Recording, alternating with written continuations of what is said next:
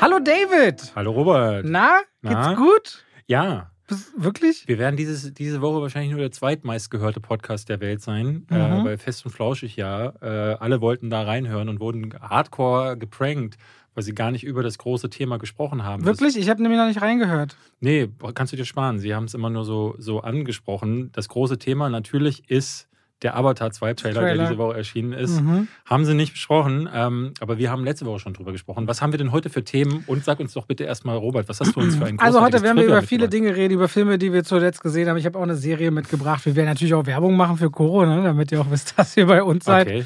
Und wir wollen über das, ganz Neues das heute. Leben und Wirken von und mit Nicolas Cage sprechen. Einer, der wirklich eine verrückte Karriere bis heute hinter sich hat, sowohl privat als auch beruflich. Aber erst einmal habe ich ein Trivia für euch mitgebracht. Für euch. Ich bringe das immer nur für dich mit. Achso, ich bring's für alle mit. David, was essen wir denn im Kino eigentlich immer? Also ich nicht, aber die meisten. Popcorn. Nachos. Nee, Popcorn. Popel. Popcorn, Popcorn. Warum? Was? Ne, warum Popcorn im Kino? Äh, Wer, wer, wie, kommt, also, wie kommt das zusammen? Wann ist das entstanden? äh, äh, gute Frage. Äh, Warte, warte, mal, ich würde mal versuchen herzuleiten. Ich kann mir gut vorstellen, dass in den USA früher äh, auf Jahrmärkten oder Flohmärkten so Kinematographen waren. Da gab es ja diese Zelte. Das waren ja damals keine Kinos, sondern es gab so Zelte und in denen war dann so ein Projektor. Und auf diesen Flohmärkten äh, oder beziehungsweise Jahrmärkten, da gab es immer einen Popcornstand. Und der hat dann das verkauft und die haben gesehen, krass, das funktioniert ja. Lass mal ein Kino erfinden und lass es mal Cinemax oder so nennen. Habe ich recht? Fertig? Das war's. ja. Die Geschichte ist viel länger und umfangreicher. Der Siegeszug des Popcorns. Das ist aber ein wichtiger Anknüpfungspunkt Aha. tatsächlich dabei. Willst du die Geschichte hören und dich etwas zurücklehnen? Weil mich das wirklich interessiert. Musst aber, war dann aber selber erschrocken, wie lang die Geschichte des Popcorns eigentlich ist. Aber äh, Ich mach's schnell, David. Ich Mach's versuch's in zwei Minuten, okay? Okay. Also Popcorn gibt es seit neun. Warte, ich mache Timer an. Okay. Äh, äh, das, das Gras, aus dem man Popcorn gezüchtet hat, gibt es seit 9000 Jahren. Vor 5600 Jahren entstand durch Züchtungen der sogenannte Puffmais, der viel Wasser drin hat, eine harte Schale und den höchsten Stärkewert. Wird dieser Mais über 200 Grad erhitzt, dann äh, wird das Wasser zu Gas und es platzt auf und die Stärke wird zu einer schaumartigen Form. Weswegen ja auch Popcorn im Grunde ja immer ein Vollkornprodukt ist und erst einmal gesund, weil es viele Ballaststoffe mit sich bringt. Der Zucker und so ist dann kritisch. Okay, wir haben jetzt also vor 5600 Jahren grundsätzlich mal Popcorn erfunden, das Ja. aufploppt. Das wurde dann Jahrhunderte und Jahrtausende lang, zwar in Südamerika viel herumgereicht, galt aber immer für religiöse Zwecke. Also was kennst du noch dieses Bild? Manchmal so bei Filmen, bei ganz alten Ritualen hat man so aufgefädelt Popcorn auf, ähm, auf Schnüren, auf Garn. Hast du das mal gesehen? Nee. Das, das, so habe ich tatsächlich als Noch Kind. Man, doch, auf Garn wird Popcorn aufgefädelt bei manchen Bräuchen und Festen, die uralt sind. Es hat dann bis Mitte des 19. Jahrhunderts gebraucht, bis die Popcornpflanze, die Samen nach Nordamerika gekommen sind. Und dort äh, war Popcorn herzustellen gar nicht mal so einfach, bis aber 1800, und jetzt lass mich nicht lügen, 1885 die äh, erste mobile Popcornmaschine erfunden wurde von Charles Creters. Und da bist du jetzt an dem richtigen Punkt, weil fortan konnte man Popcorn, weil Kartoffelchips, alles andere, was es als Snacks gab, konnten nie frisch zubereitet worden. Alles musste in Küchen. Aber das Besondere bei Popcorn ist ja oft auch heute noch im Kino. Es ist warm, man riecht die Butter, wenn man sie drauf mag, man riecht den Zucker. Das war was Besonderes, weswegen auf einmal Popcorn auf Jahrmärkten und äh, vor Theatern und so weiter verkauft worden, äh, ver- verkauft wurde. Ja. Und die Leute fanden regelrecht ihr Popcorn ganz toll. Äh, Kino, wir sind damals noch in der Stummfilmzeit, die ersten Filmtheater entstehen und man will auch versuchen, Popcorn vor Kinos zu verkaufen. Kinos wollen das aber überhaupt gar nicht, weil sie verstehen sich eben als Theater. Man muss den Hut, den Mantel, sein Popcorn abgeben an der Garderobe. Okay. Man darf nichts zu essen mit reinnehmen. Und das hält sich auch eine ganze Zeit lang so, aber die Kinos merken, dass die Leute sich vor allem Popcorn leisten können. 1927 kommt dann der Tonfilm dazu. Vorher war Kino was für Elitäre, weil nicht viele konnten lesen. Mit dem Tonfilm konnten die Leute dann aber äh, hören, was im Kino passiert. Und deswegen sind mehr und mehr Leute ins Kino gegangen. Popcorn war nicht teuer, so hatte man was zu essen, konnte den Film schauen und dann kommt es zur Weltwirtschaftskrise ab 1929 und in die 30er Jahre rein.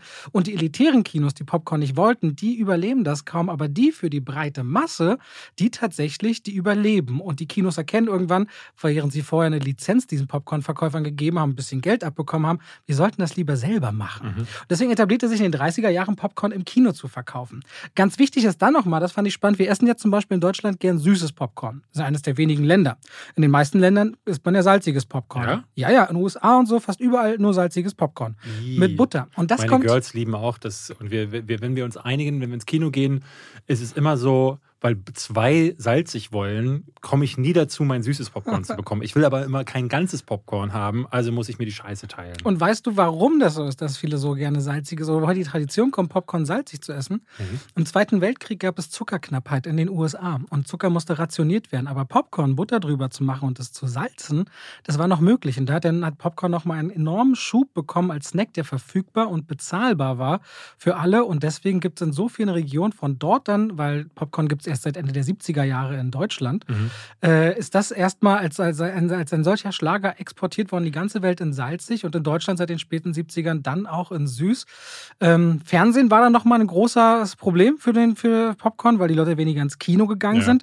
Aber auch die Mikrowelle wurde in den 70er Jahren erfunden, schon in den 40er Jahren entdeckt im Zweiten Weltkrieg, Radiowellen und Mikrowellen, was sie machen können und warum. Der Typ, der das später patentiert hat lassen, hat schon im Zweiten Weltkrieg gemerkt, dass äh, Schoko Riegel in seine Hose geschmolzen sind in der Nähe von diesem äh, Gerät, was das mhm. quasi auslöst. Und so ist Popcorn, ich habe es jetzt wirklich versucht runterzubrechen, so ein bisschen durch die Zeiten, durch die Krisen, durch die Kinos, durch die elitäre Kinowelt, die eigentlich Popcorn nie haben wollte, weil es zu laut ist beim Draufbeißen, hat es all die Jahrzehnte überdauert und das bis heute nicht wegzudenken aus dem Kinosaal. Popcorn und Geil. Kino. Voll gut. Kennst du folgenden Song? Let's all go to the lobby. Let's all go ja. to the lobby. Ja, ja. Wird immer wieder äh, referenziert, unter anderem in den Simpsons. Und das ist, eine, äh, ich glaube, so kleine Comic-Trailer, die äh, in den Kinos gelaufen sind, wo dann so ein laufendes Popcorn gesagt hat, geht mal bitte in die Lobby. Also es wurde da, anders als in Deutschland. In Deutschland gab es ja immer diese Eisdinger. Ähm, das, damit bin ich groß geworden. Bist du aber noch mit diesen Verkäufern groß geworden, mhm, die ja. reingegangen sind? Genau, genau äh, äh, die sind reingekommen und gesagt, will noch jemand ein Eis haben. In den USA war es voll üblich, dass dieser Let's All Go to the Lobby Song gelaufen ist und dann die Leute dann in die Pause gegangen sind. Wir könnten, glaube ich, super viel darüber reden. Alleine zum Beispiel, ähm, ich habe da mal einen ähm, äh, bei äh, Tinseltown Video zugemacht. Weißt du, warum Trailer Trailer heißen? Warum Trailer Trailer mhm. heißen? Trailer sind ja eigentlich so Wohnwagen, oder? Mhm, nee. Trailer sind Züge. Nein, nee, was, übersetzt mir mal Trailer. Oder ein Trail wäre für mich so reisend. Äh, mhm. Was ist denn, nee, Trail ist eine Spur? Trail ist Folgen. Nee, Folgen. Trail, Trail, Trail ist Folgen. Trace ist Spur. Und weißt du, warum es Folgen heißt, weil die Trailer früher nicht vor dem Film gelaufen sind, sondern immer nach den Filmen. Ach, der folgte? Ja, Trailer sind immer, deswegen, ah. das, das ist der Ursprung, kommt daher, weil Trailer nie vor, davor liefen. Äh, deswegen musste man früher, um Trailer zu sehen. Üblicherweise war es ja so damals äh, in diesen Zeiten, wo Stummfilme zum Beispiel gelaufen sind. Die ja. waren ja nicht länger als eine halbe Stunde manchmal oder drei, 45 Anfangs Minuten. ja nur ein paar Minuten. Oder so. Und um diese Filme voneinander zu trennen, wurde zwischen ihnen nach dem Film ein Trailer für den nächsten Film oder für was irgendwie nächsten Monat startet, äh, gezeigt, so als Brückenstück. Und dann, dementsprechend lief immer nach den Filmen der Trailer. Deswegen heißt der heute so. Spannend. Genau. Deswegen, Doppeltrivia. Deswegen passt es eigentlich gar nicht, dass jemand Teaser-Trailer sagt, weil Teaser ist ja der Teaser auf den Trailer, aber das ist im Grunde so ein, was sich gegenseitig widerspricht. Also Doppeltrivia heute. Es war wunderschön, Robert. Und damit herzlich willkommen zu zwei. Wie Pech. Und Schwafel. So, was äh, steht an. David, übrigens, da fällt mir doch eine Sache ein. Weißt du, wo es auch Popcorn gibt? Äh, weiß ich nicht, Robert, sag mal. Und damit schalten wir rein in die Werbung. Choro Drogerie hat auch Mikrowellenpopcorn in Bio, ja, Bioqualität, salzig und süß. Zum Beispiel eines der vielen Produkte, die man kann, wenn man Filmabend hat. Die haben auch Früchte, überzogen mit weißer, dunkler Schokolade, was auch immer man will. Die haben Barbecue-Snacks, Barbecue-Nüsse, verschiedenste Nussarten. Die haben Gummibären mit und ohne Gelatine. Also alles, was die süß und salzig Mäuler gerne mögen, wenn sie einen Film oder eine Serie zu Hause schauen, könnt ihr auch in der Choro Drogerie meist in Großpackungen bestellen. Weil das ist das Markenzeichen von denen. Haltbare Produkte in großen Mengen, die müssen dann nicht extra zum Einzelhändler, ist ökologischer und ich schwöre euch, die Qualität wirklich, wirklich toll. Und ich bekomme jede Woche, und ich meine jetzt kein Witz, inzwischen würde ich sagen, ein bis zwei Dutzend Nachrichten, wo Leute mir ihre Koro-Lieferungen fotografieren und sagen, ey, immer wieder geil, jetzt habe ich das entdeckt und die mir so Tipps geben. Vielen Dank dafür. Wenn ihr jetzt sagt Koro-Drogerie, da will ich weiterhin dabei sein. Unser Code Schwafel als Wort und 5 als Ziffer hinten dran funktioniert nach wie vor und ihr bekommt 5% Rabatt auf die eh schon günstige, transparente, faire Bestellung bei der Koro Drogerie. Ich möchte dieses Mal ein Lieblingsprodukt nennen. Das ist nicht mein Lieblingsprodukt. Äh, wir haben Flocke. Flocke. Flockes Flocke hat Futter bekommen, endlich mal. Und zwar in einer Tüte, die so groß ist wie Flocke, wenn man sie miteinander multiplizieren ja, 12 würde. Kilo Sack, glaube ich, ja. Genau. Also sie schwört darauf. Ich möchte sagen, wenn sie reden könnte, würde sie sagen, bitte mehr davon. Kann aber auch sein, dass sie ein Hund ist und alles frisst.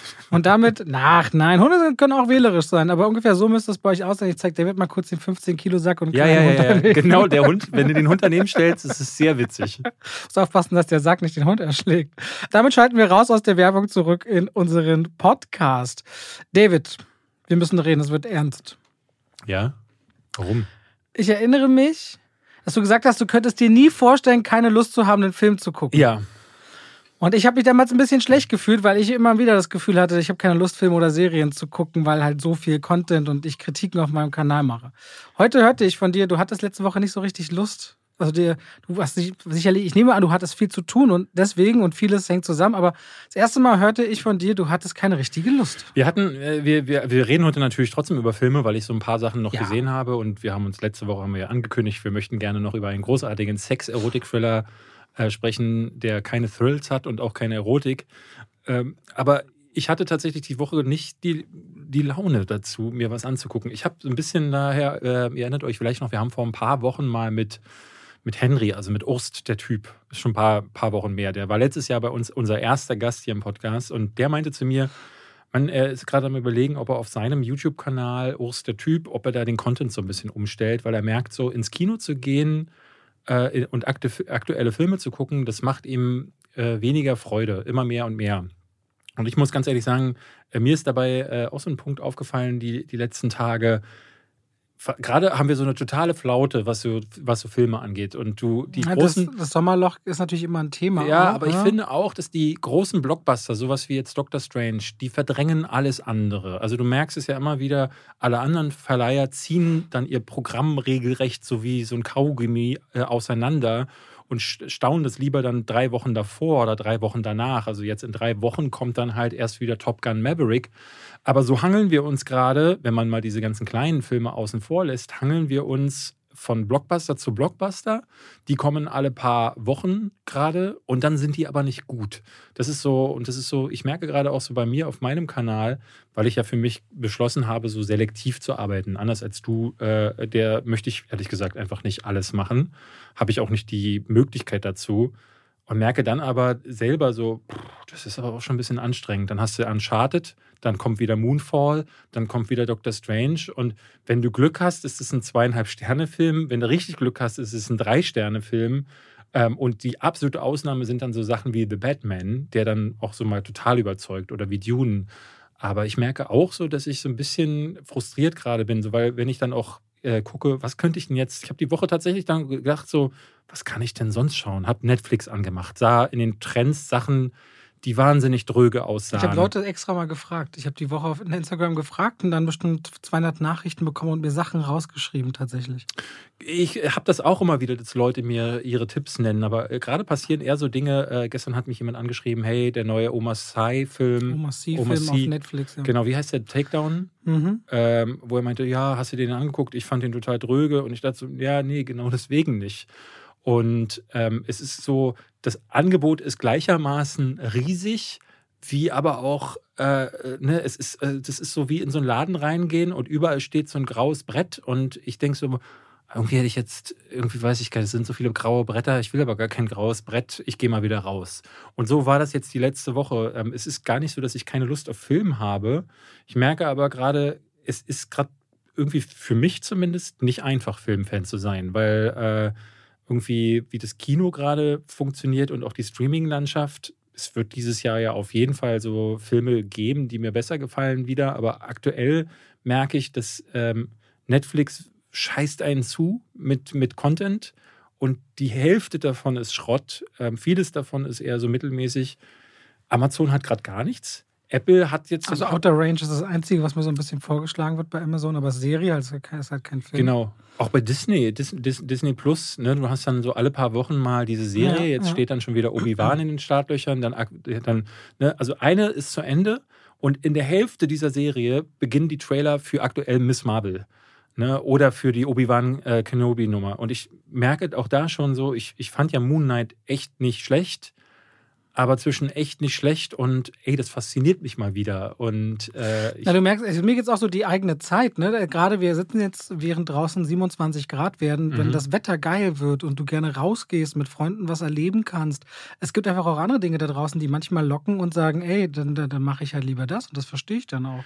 Irgendwie fehlt so dieser Sommerblockbuster auch. Also ich erinnere mich an Zeiten, als ich, ich weiß noch damals, als ich ein kleiner Junge war, ähm, und äh, ich, der, der, der Song ähm, Hot Time, Summer in the City von, äh, ich, wer war denn das? Joe Cocker. Äh, zu Stirb langsam 3. Stirb langsam 3 ist damals ein Sommerblockbuster gewesen. Armageddon war damals ein Sommerblockbuster. Con Air war damals ein Sommerblockbuster. Und ähm, wir haben ja hier schon viel darüber gesprochen. Sommerblockbuster bedeutet gerade alles von Marvel oder irgendwie eben diese Effektdinger. Und diese Effektdinger sind üblicherweise nicht gut. Ne? Und diese Zeiten, in denen äh, noch auf Filme gesetzt wird, das haben wir letztens, äh, letztens auch besprochen, gefühlt ne, muss man wirklich graben, um die zu finden. Und ich finde, hey, jetzt, jetzt beginnt der Sommer und ich möchte zum Beispiel gerne, äh, äh, gerne trotzdem, obwohl es draußen heiß ist, cooles Zeug gucken, aber ich kann gerade irgendwie nicht. Vielleicht ist es aber auch gerade einfach ein persönliches Ding. Ich hatte nur auf jeden Fall in der letzten Woche, ich habe wirklich nichts gefunden. Vielleicht müssen wir nächste Woche mal wieder in den Sommer reinschauen, was uns da so erwartet. Haben wir ab und zu gemacht im ja, Podcast hier. Also spontan fällt mir nur sowas wie Minions 2, Top Gun 2, Jurassic World 3. Also allein dieses 2, 2, 3. Ja. Bullet Train ist so einer der Filme, ja, stimmt, die mir Bullet sofort Train. einkommen, die, mhm. weil es so, es klingt wie, oder Samaritan soll ja noch kommen, dieser Superheldenfilm mit Sylvester Stallone, für die, über den viel geredet wird. Aber das sind, da muss man schon nachdenken, um auf solche Filme zu kommen. Ja, ne? ja. Äh, Top Gun kriegt wahnsinnig gute Kritiken gerade drüben, deswegen habe ich ein bisschen Hoffnung, dass das mal einer der Blockbuster ist, wo man auch wieder was Positives sagen kann. Aber ich kann mir auch total vorstellen, deswegen ändere ich gerade auf meinem Kanal auch so ein bisschen peu à peu das Programm, weil ich merke, sich nur auf die großen Starts zu verlassen, bedeutet, dass man nur Negativität auf dem Kanal hat. Und das möchte ich nicht. Ne, das ist der Grund, warum ich so mega divers mit den Filmen und Serien umgehe. Da sind auch immer wieder Sachen dabei, die funktionieren. Und ich merke auch gerade, weil ich habe gestern mir Hardstopper angeschaut auf den Wunsch vieler und ich merke, äh, weil während ich mal sage, was ich gucke, ist es die letzten sechs Wochen, soll ich jede Woche noch so sieben Filme für den First Steps Award als Jury gucke. Und ich bin jetzt endlich bald damit durch, weil ich merke, ich will mal die Serien und Sachen nachholen, die eh mich interessieren. So, ich will Euphoria Staffel 2 sehen, ich will Ozark sehen, ich habe nie Breaking Bad weitergeguckt. So, das sollte ich einfach mal wirklich machen, weil das richtig große Sachen sind. Ich habe immer Sachen mitgeschrieben, so Fargo, die Serie habe ich nie gesehen. Pachinko habe ich überhaupt nicht auf dem Schirm, soll mega gut sein. Dein Severance, was du mir gesagt Fargo hast. Fargo ist auf jeden Fall spitze. Love, Death and Robots startet diesen Monat die dritte ja. Staffel und da ist dann so viele. Gut, das ist schnell vorbei. Ja, Succession, Yellowstone, das sind halt große Serien, die ich alle wirklich sehen will. Und äh, da gibt es echt einiges, wo ich ähm, auch, ja, also ich habe mir einiges hier aufgeschrieben und ich bin, will endlich mal langsam nachholen, diese Dinge. Äh, tut mir leid, dass du dann so eine Unlust gerade hast. Ne? Du merkst halt auch diesen Wandel zwischen was kommt ins Kino, was kommt auf Streaming-Plattformen, wie sehen die langfristigen Strategien der Studios aus. Dazu Pandemie, ja, nein, sind alle Kinos offen, alle Blockbuster versuchen sich irgendwie zu sortieren. Es ist eine ganz komische Phase aktuell.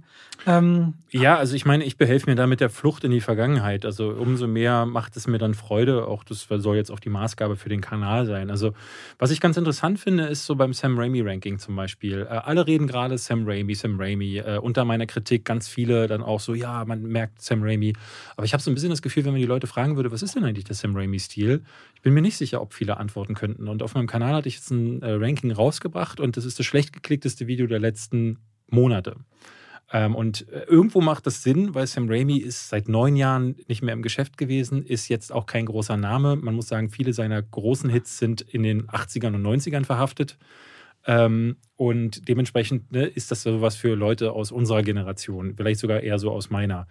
Ähm, aber ich bin dann schon auch immer wieder überrascht, dass äh, ins Kino Dr. Strange rennt man, aber darüber hinaus möchte, äh, habe ich das Gefühl, bei vielen ne, mit Filmen sich mehr beschäftigen, ist gar nicht gewünscht. Das ist okay, ne? Für andere ist es wirklich so ein Mitnehmprodukt wie Für- das neue für- Album für- von Lady sehr, Gaga hören. Für sehr viele Leute. Ich glaube, sich mit dem Regisseur weiter auseinanderzusetzen, das geht für Regisseure wie, weiß ich nicht, Nolan, Tarantino, vielleicht noch Villeneuve und so ein paar. Sam Raimi ist jetzt schon, finde ich, nicht so ein Name, wo die Leute sagen, oh, diese Handschrift, dieser Stil, der, also so geht es mir zumindest. es ist für mich, du darfst nicht vergessen, dass ähm, man bekommt ja, wenn man tatsächlich die Kommentare liest, bekommt man ja so ein Bild, äh, so ein Stimmungsbild. Und das Stimmungsbild bei Doctor Strange war ganz klar, immer bist du so negativ, ähm, alle Marvel-Filme hast du. Und in dem Ranking ne, ist zum Beispiel Spider-Man 2 auf Platz 2. Äh, und dann gab es so einen, der schrieb so, ach siehste, bist ja gar kein Marvel-Hater, äh, äh, sondern nur die neuen Sachen nicht. Und ähm, ich finde es dann interessant, wenn man auf der einen Seite äh, äh, ne, jemandem vorwirft, und es passiert ja immer wieder, keine Ahnung zu haben, aber selber so gar nicht gewillt ist, dann ein bisschen in die Materie ja, vor allem, du bietest ja auch den Deep Dive dann an. Ich biete ihn an, aber Ja. er wird nicht angenommen. Und es soll jetzt gar keine Beschwerde sein, so, weil im letzten Endes, ich hätte das Video eh gemacht und es ist nicht so schlimm, wenn es nicht so gut geklickt ist, sondern es ist eher so, dass ich mir dann denke, das verwundert mich dann schon. Aber diese Aussage oder dieses Statement, was immer auf, du hast ja gar keine Ahnung hinausläuft, das ist ja inhaltlich nie so gemeint. Das ist ja immer nur eine Verteidigungshaltung von jemandem, der sich angegriffen fühlt, dass jemand anderes eine andere Position vertritt, Ja, ja. ne, dem man ja auch die Kompetenz eigentlich zuschreibt. Und deswegen, was soll ich sagen, wir haben letzte Woche über Kommentare lesen und was es mit einem macht geredet. Nee, es geht mir eher gar nicht in dem ich habe übrigens wahnsinnig viele Instagram-Nachrichten bekommen, nachdem ich nochmal gesagt habe, dass ich alle Instagram-Nachrichten beantworte. Ich hatte jetzt auch ein paar bekommen. Ähm, ich merke immer wieder, das, das kann ich nicht auch noch. Ähm, aber irgendwie, ja, jeder hat so seinen Punkt. Ich versuche auf die YouTube-Kommentare mehr einzugehen. äh, aber das ist es, ja. Also, das war nur eine kleine Einleitung. Aber ich habe tatsächlich ein paar Sachen gesehen. Unter anderem 365 Tage, Zwei. der Tag danach. Dieser Tag. Dieser Tag, so, Dieser der Tag, Tag. danach. Ähm, Wir also haben die Nawalny-Dokumentation Stimmt, ja. gesehen. Dann habe ich die Serie Hardstopper angeschaut, da kann ich kurz drüber reden. Und dann wollen wir über Massive Talent sprechen. Der startet bei uns erst im Juni. Das ist Nicolas Cages Kino-Comeback nach elf Jahren. Und wollen über Nicolas Cage und, äh, und, und im Wesen schreien. Aber lass uns erstmal äh, reden. War der so reden. lange nicht im Kino? Hm? Das war alles nur auf DVD und Blu-ray? Alles, was eine große Veröffentlichung hatte und als Hauptrolle, ist seine hundertste Hauptrolle. Wusstest du das? Nee, krass. Ja, ich habe mir, ich habe die Review gestern aufgenommen und da habe ich natürlich einen Haufen Statistiken zusammen und auch nochmal super viel jetzt äh, über ihn gelesen. Ja. Der Typ ist extra, extrem skurril, kann mit Kohle nicht umgehen. Ja, Sein Sohn heißt wie Supermans Papa. Also die Geschichten sind völlig, also das, das ist so abgedreht. Ich hatte jetzt auch wieder ein Interview. Er war ja das erste Mal seit Jahren bei, ich glaube, war er bei Jimmy Fallon oder bei Jimmy Kim, bei Jimmy Kimmel war er, glaube ich.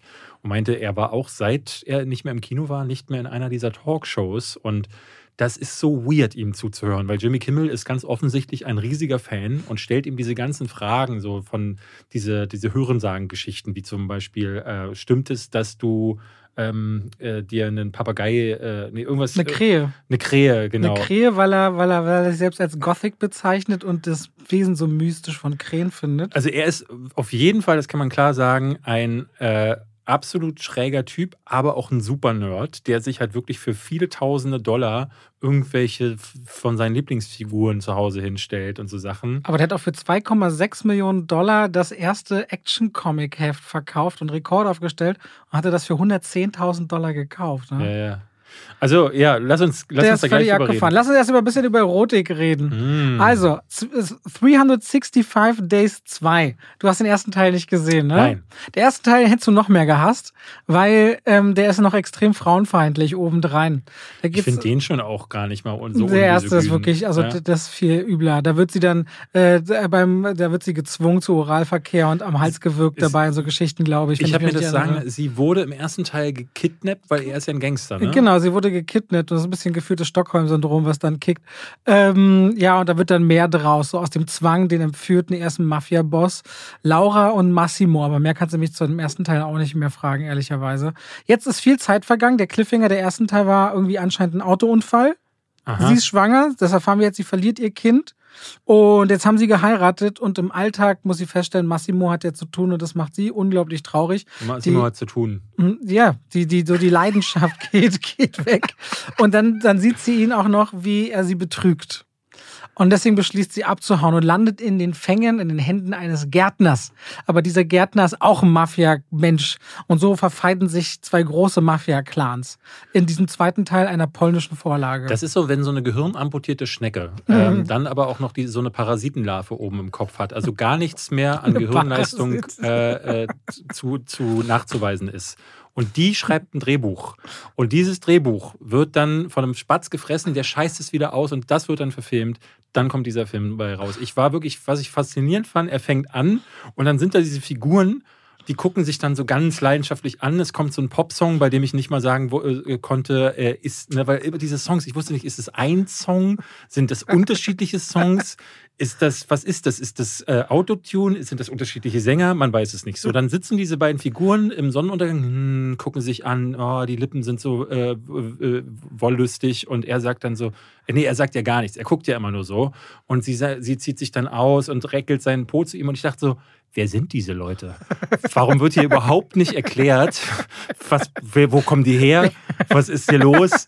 So, also als jemand, der den ersten Teil nicht gesehen hat, dachte ich erstmal, what the fuck? So, und dann dachte ich, naja, sie werden das schon irgendwie aufgreifen, aber dann gibt es so ein Gespräch zwischen zwei Frauen, bei dem war ich nach wenigen Sekunden raus, weil das so luftleer ist, was sie sich erzählen, dass ich dachte, was haben die gerade gesagt? Dann kommt er schon wieder rein, sagt natürlich wie immer nichts. Sie sagt, hm, fick mich. Und dann fickt er sie. Und zwar in so Material, was wirklich hart an der Grenze ist. Ne? Das ist Softporno, muss man ganz ja, klar, klar sagen. Und dann läuft wieder diese Musik, bei der ich nicht sagen kann, bin ich jetzt zufällig falsch abgebogen und in irgendeinem äh, äh, Assi-Club gelandet. Und dann hört das nicht auf. Dann fängt das von vorne an. Dann ja. stehen sie wieder irgendwo rum, Sonne ist untergegangen, er kommt rein, er hat immer so einen Blick zwischen äh, Schlaganfall und des Kokses alle.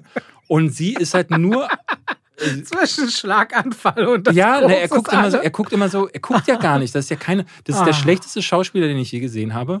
Es gibt diese eine Situation, wo er so sich aufregen soll und es ist so, da passiert in seinem Gesicht auch einfach gar nichts. Also der ist wirklich so, sehr, sehr schlecht. Der ist wirklich richtig der ist schlecht. Übel. Der ist richtig mies. Und sie wurde, halt, sie wurde gecastet, weil sie halt, äh, oh. ne, man muss, müssen wir nicht weiter drauf eingehen. Und plötzlich das fand ich auch geil. Sie kommt so rein und dann sagt, wer ist diese Frau mit den schwarzen Haaren? Und nach vier Szenen sagt sie dann, ach übrigens, ich habe mir die Haare gefärbt. Und ich dachte so, okay, es geht ich nicht nur mir, ich habe die gar nicht erkannt. Wer ist diese, wer ist diese Person? Ich hab, und das wird einfach so nebenbei gedroppt. Und ich dachte, was ist das? Warum? Also es wirkt so, als hätten sie den Dreh unterbrechen müssen, haben Monate später nochmal gedreht und da hatte die Schauspielerin aber dummerweise ihre, ihre Haare gefärbt und dann haben sie durch so einen Wegwerfsatz das eingefügt. Und ich glaube, so nach 30, 45 Minuten dachte ich, okay, das halten meine Gehirnzellen jetzt nicht aus. Ich glaube, meine PS5 fängt auch gerade an zu glühen. Und dann habe ich ausgemacht, deswegen diesen ganzen Part. Ich glaube, als ihr den Gärtner gerade kennenlernt, habe ich gedacht, so, who, who, cares und habe den Scheiß. Aber das ist ja unfassbar. Und das ist auf Netflix in, äh, auf 1 gewesen, nämlich wieder. Das ist oder? auf Netflix auf 1 gewesen. Ich gucke gerade mal, weil, ey, die Review zum ersten Teil hat auf meinem Kanal 254.000 Views. Du musst dich manchmal ein bisschen schämen für die Deutschen, was sie da so gucken. Aber ich habe auch nur Hass bekommen, also nicht ich bekommen, sondern alle schon im Vorfeld, ey, wenn du das guckst, es wird so schlimm. Der zweite Teil auch 70.000 Klicks, die Reviews. Aber was ich so krass finde, ist, mir schreiben ganz, ganz, also die, ich habe Instagram-Stories gemacht, weil du hattest mir das, ja, bei Instagram ja. hattest du mich verlinkt. Dann dachte ich mir, okay, dann gucke ich mir das jetzt mal an und hatte dann äh, mich gefilmt, wie ich das schaue. Die, und ich habe übelst viele Nachrichten. Ich glaube, so viel bekomme ich auf keine andere Story, die ich äh, normalerweise mache. Übelst viele, ja, ich fand das auch krass. Das heißt, die Leute wissen, dass das Shit ist und haben das aber trotzdem alle geguckt. Also wie viele Männer, aber auch Frauen mir geschrieben haben, ja, totaler Mist. Also gerade die Frauen, die mir geschrieben haben, der erste äh, Teil war super frauenfeindlich und ich schaue mir jetzt aber den zweiten Teil nochmal an. Das ist ja wie äh, ne, ich glaube, bei, ich glaube, bei 365 Tage kickt schon genau das, warum Leute so Promis unter Palmen und Dschungelcamp und äh, die, die Promi-Alben oder wie die so ja, aber heißen. da passiert ja wenigstens was. Hier ja, aber das ist ja so nichts. diese, ja, das ist, ja, aber das ist dieser, dieser, dieses Autounfall zu gucken wollen Effekt. Bin ich mir sicher. Mir schrieb jemand, ähm, und das habe ich auch, ich war ganz fasziniert, er schrieb, das basiert auf einem Buch. Ja, ja, ja, ja. ein erfolgreich. Es kommt ein dritter Teil. Was? Der Netflix hat den dritten Teil auch äh, in Produktion. Aber, aber, was ist das für ein Buch? Das, ich meine, es gibt ja diese Bücher. es gibt diese kleinen Drehrondells von den Groschenfick-Romanen, so ungefähr. Äh, sowas Ja, ja. muss das sein. Naja, oder es gibt diese, diese, äh, diese leeren Bücher, wo du dann selber Notizen reinmachen kannst. Und möglicherweise hat da jemand gedacht, das verfilmen wir jetzt einfach mal und schreiben 300, weil 365 Tage kann ja sein, dass es ein Kalender gewesen ist, der, den sie einfach verfilmt haben und sind dann zufälligerweise, haben dann die beiden Hauptdarsteller angefangen zu ficken am Set. Anders ist das jedenfalls nicht zu erklären, weil es passiert ja gar nichts. Also, ich- also ich freue mich, wenn wir über den dritten Teil dann reden würden, wenn er rauskommt. Ich finde aber auch, damit du das dann verstehst in Gänze, gebe ich dir 250 Euro, wenn du alle drei Teile guckst und mir die Geschichte von Laura in Ruhe erklären kannst. Okay, da, darauf komme ich zurück. Es gab tatsächlich da so ein paar Kommentare, die meinten, ja, warum guckst du denn dann sowas? Das ist doch nur wieder, um auf Netflix einzuhacken. Da muss ich ganz Netflix ehrlich sagen. hackt auf sich selbst Ja. ein.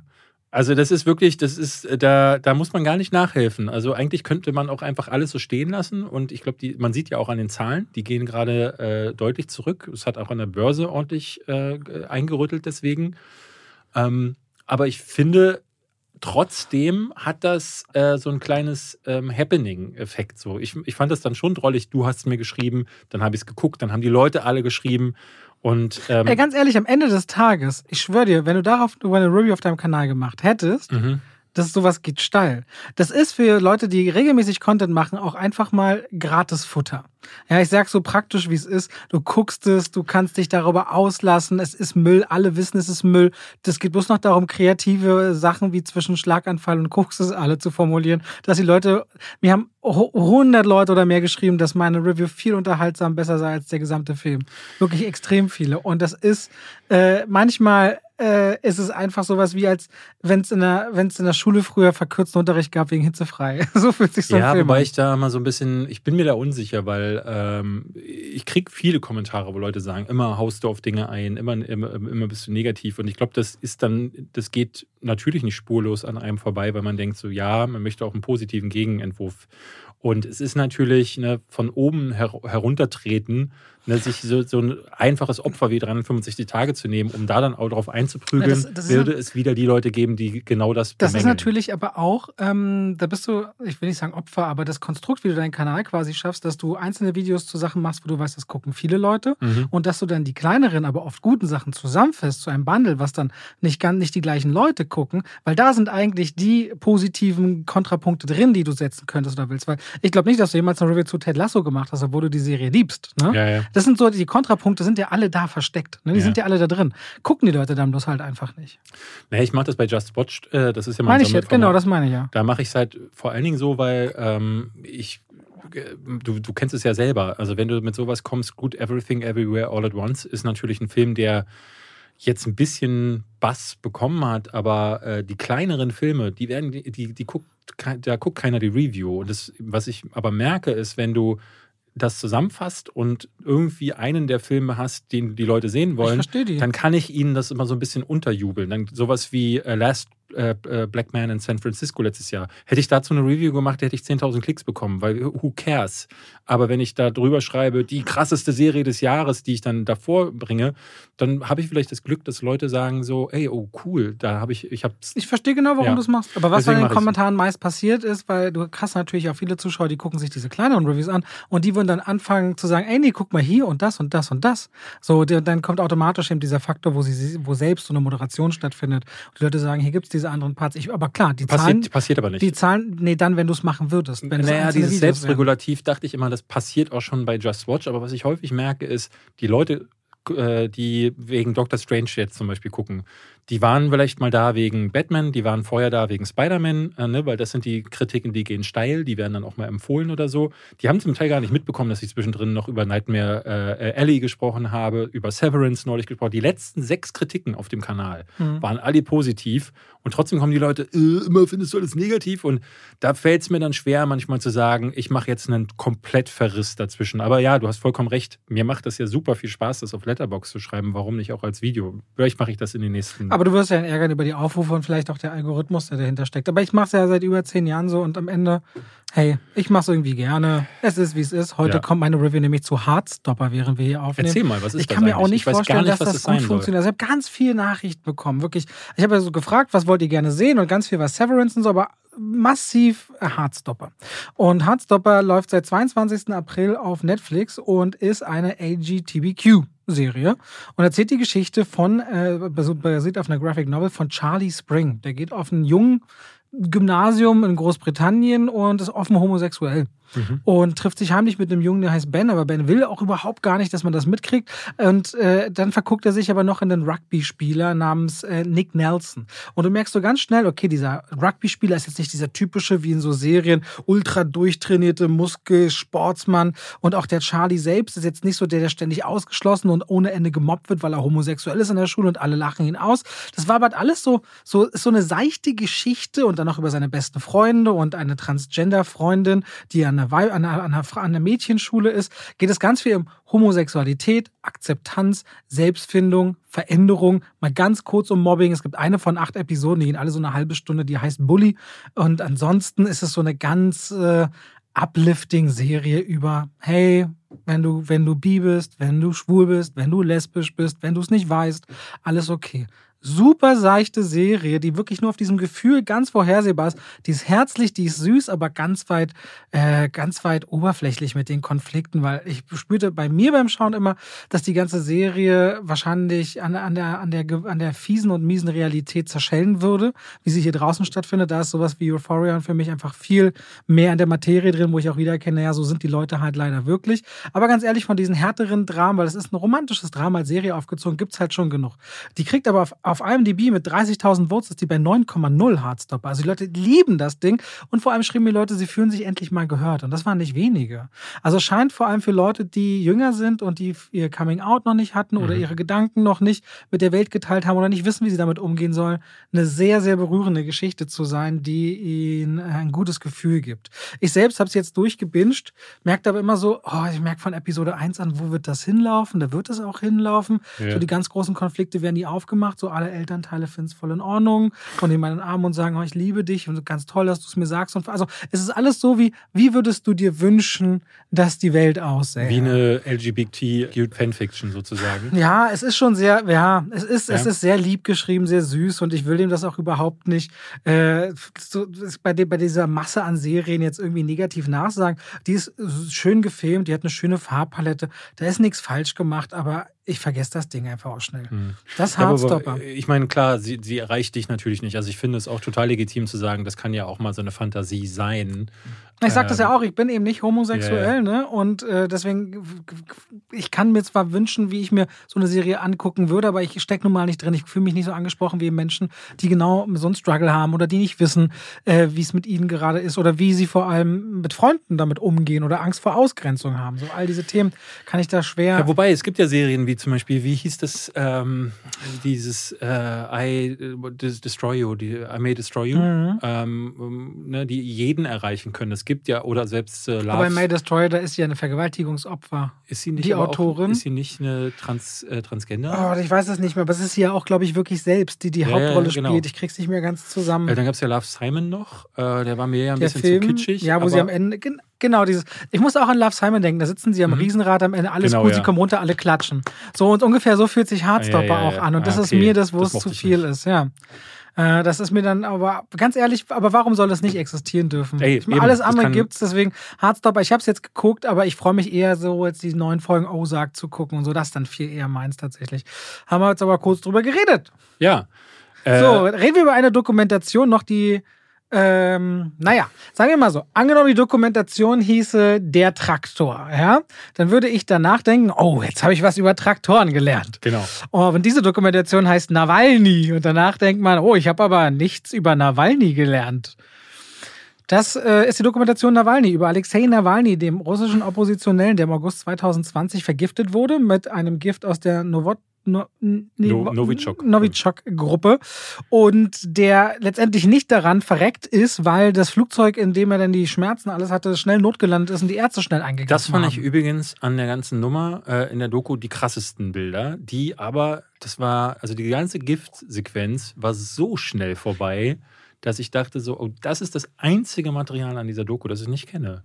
Und das, da hätte ich gerne irgendwie, dass es ein bisschen eingetaucht wäre, weil das wurde einfach so ähm, diese Doku tauscht sehr viel tatsächliches Erzählen damit ein, äh, Nawalny tatsächlich an den Tisch zu sitzen. Also Alexei Nawalny äh, wurde dafür zum Interview gebeten von den Machern und grinst und flaxt da so in die Kamera rein und erzählt dann quasi. Aber mit, mit so einer Distanz und zwar äh, emotional vor allen Dingen, dass ich äh, die ganze Zeit dachte, so krass, also dieser Mann ist jetzt tatsächlich, es ist ein bisschen so wie aus erster Hand die Geschichte zu erzählt zu bekommen und trotzdem habe ich das Gefühl, weniger zu wissen jetzt, als wenn ich mir den Wikipedia-Artikel durchlese oder was im Spiegel lese über Alexei Nawalny. Und das fand ich faszinierend und erschreckend zugleich an der Doku, die dadurch sehr überflüssig wirkt. Sie erzählt halt sehr viel nach und sie erzählt aber quasi die Geschichte von einem Mann, der ein System zu Fall bringen will, bei dem es nicht besonders schwer ist, äh, nachzuvollziehen, dass man es zu Fall bringen möchte. Besonders jetzt durch den zweimonatigen Angriffskrieg der Russen.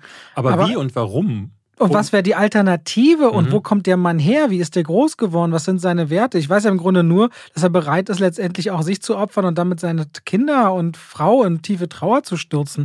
Das ist ja so, was ich irgendwie, also er will gern Märtyrer anscheinend sein. Er wirkt wie ein Narzisst, der, ähm, der, also er wirkt auf jeden Fall wie jemand, der eine harte Störung hat. Ähm, ich weiß, es ist ein bisschen anmaßend, das jetzt über die Ferne zu diagnostizieren, aber er wirkt hochgradig narzisstisch, der so sehr danach strebt, als Märtyrer gesehen zu werden, dass ihm egal ist, ob seine Tochter, die ja, du hattest es mir auch gesagt, die Tochter findest du noch sehr interessant, dass die immer wieder zu sehen ist. Oder hattest du, nee, ich finde interessant, weil sie sagte auch einmal, dass sie, ihren, dass sie quasi ihr Abschlusszeugnis in den USA bekommen hat und ihr Vater konnte nicht dabei sein, weil er im Gefängnis sitzt. Und du denkst, das ist ja eigentlich eine Geschichte, ne? wenn das Kind mal mhm. erzählt, wie ist denn die Perspektive auf den Vater und sie was sagt, er da macht. Sie sagt sogar, ähm, dass sie immer mit diesem Gedanken im Hinterkopf leben muss, dass Papa irgendwann nicht nach Hause kommt. Und ich finde es so krass, dass die äh, Frau und die Kinder quasi ja wie, wie Co-Narzissten ihn auch noch darin bestärken. Also es gibt da diesen Punkt, er wird vergiftet ähm, und zwar ähm, ist er, glaube ich, da schon auch nochmal nach, ähm, äh, nach Russland gereist und dann, nachdem er das. Ja, sie landen Not in Russland, genau, ich noch. Dann müssen sie sind sie in Deutschland ja eine Weile, er hält sich da auf und dann sind sie wieder, gehen sie zurück nach Russland. Und alle sagen, geh nicht nach Russland, du wirst noch am Flughafen festgenommen. Er geht nach Russland, wird am Flughafen festgenommen und jetzt hungert er und verendet quasi in irgendeinem Loch, äh, wer weiß, wo er sitzt.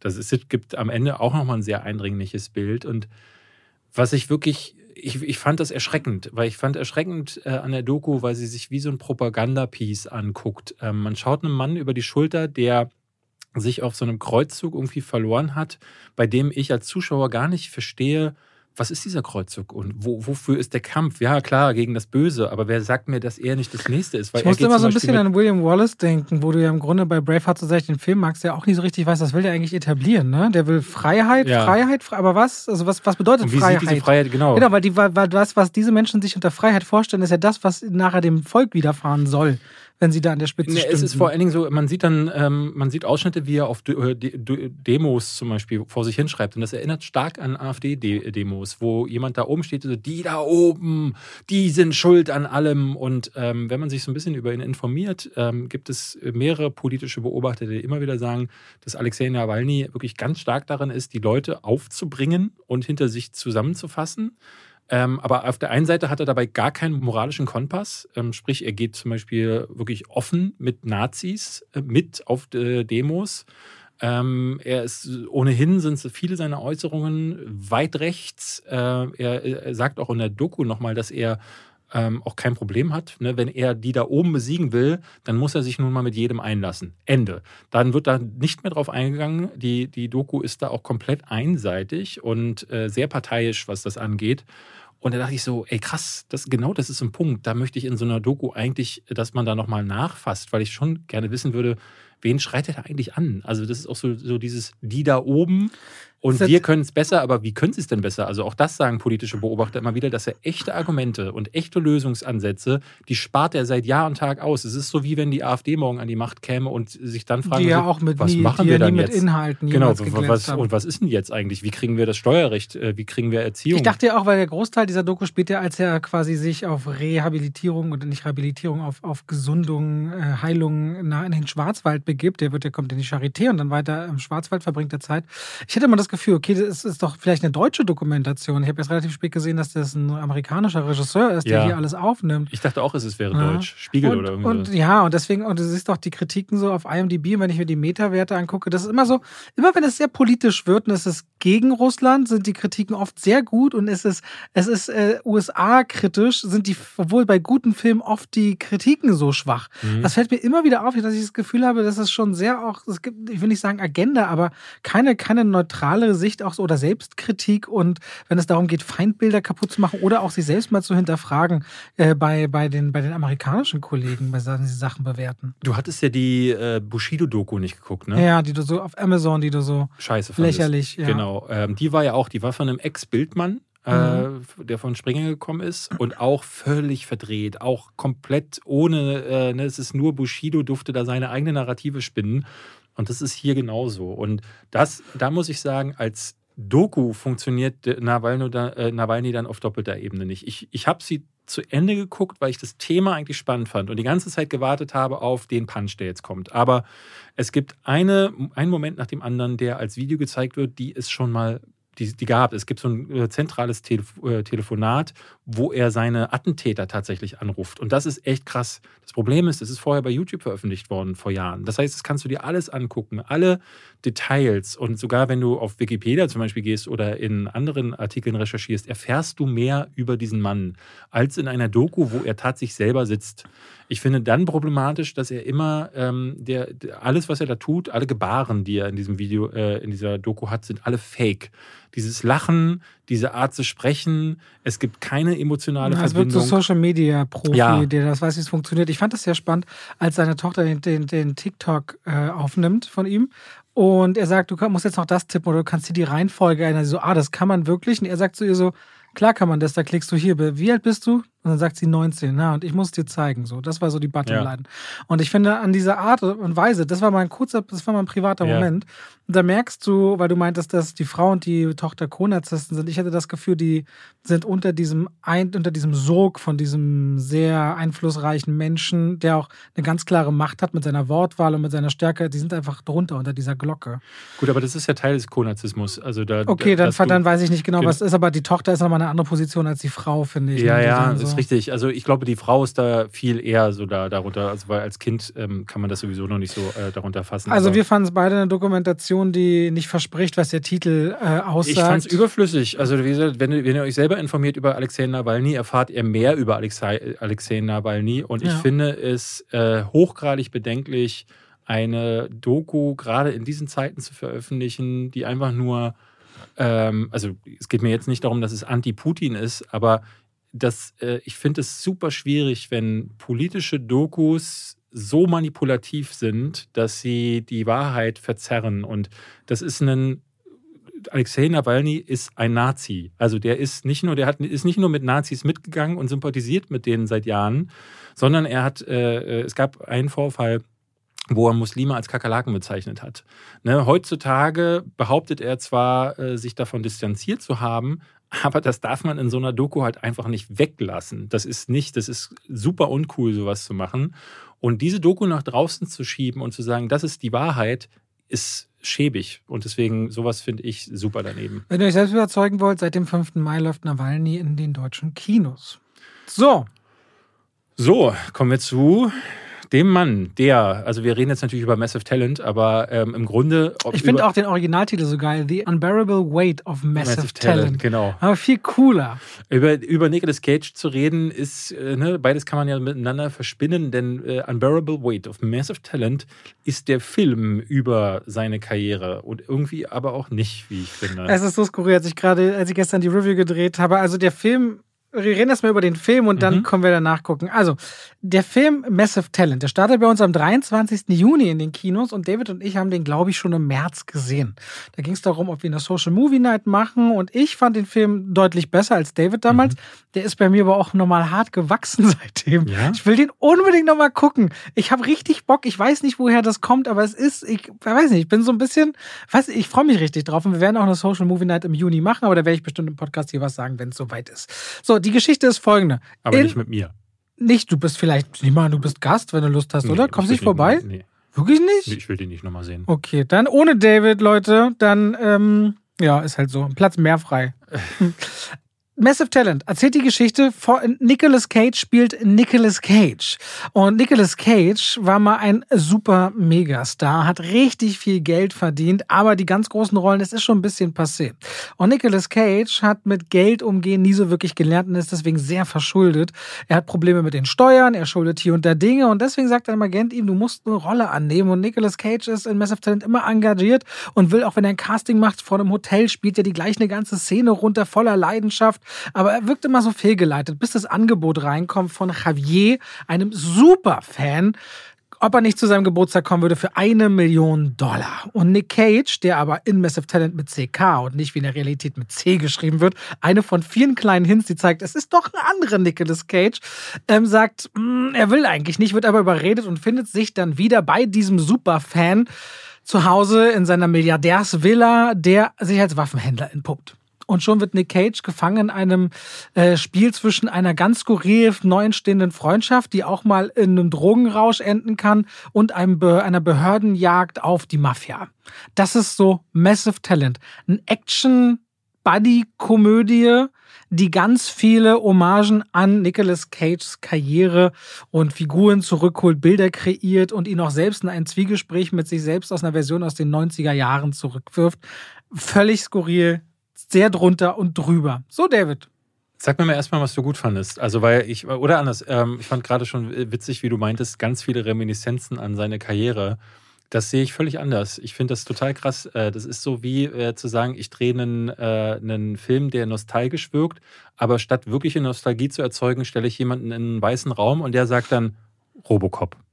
Terminator. Also nee, es gibt schon ein, es, gibt, es gibt einige Bilder. Also erstmal neben der Tatsache, Aber dass sie einige Bilder und ob sie jetzt goldene Waffen nehmen, ob sie die Szene am, am Boden des Grundes des Pools aus Leaving Las Vegas nehmen. Es gibt ja ein paar Szenerien, die definitiv aus seiner, aus seiner Karriere sind, so ein paar sich erinnernde äh, Sequenzen. Aber was ich am meisten mag, ist, dass äh, The Massive Talent auch die Geschichte eines Films entsteht, äh, äh, die Entstehung einer Filmidee zeigt, mhm. die völlig im Wahnsinn und Leidenschaft entsteht und Nick Cage, wenn du in seine Karriere guckst, immer wieder auch mit völligem Waden und Leidenschaft seine Karriere geplant hat, Dinge angenommen, abgelehnt hat, sich dagegen gewehrt hat, aber immer, wenn er gespielt hat, sich immer voll reingeworfen hat vor die Kamera. Es ist keiner, wie wir es bei Bruce Willis zuletzt hatten, der irgendwann, wie auch immer das gelagert ist, aus medizinischen Gründen, aber irgendwann weniger machen wollte, einfach nur und bedient hat, einen bestimmten Bereich. Nicolas Cage wollte immer immer voll rein. Und irgendwann hat ihm auch Hollywood total abgefuckt und er hat sich in andere Richtungen orientiert, weil er diese super Franchises nicht will und weil er was dagegen hat, einfach nur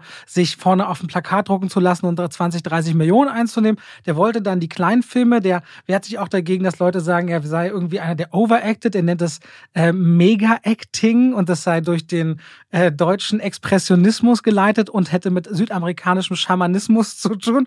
Und der ist einfach so lustig, dass ich dem aber egal, wann ich den gesehen habe, nie nachsagen würde, der wäre leidenschaftslos. Und ich nee. finde das in Massive Talent auch wieder so krass.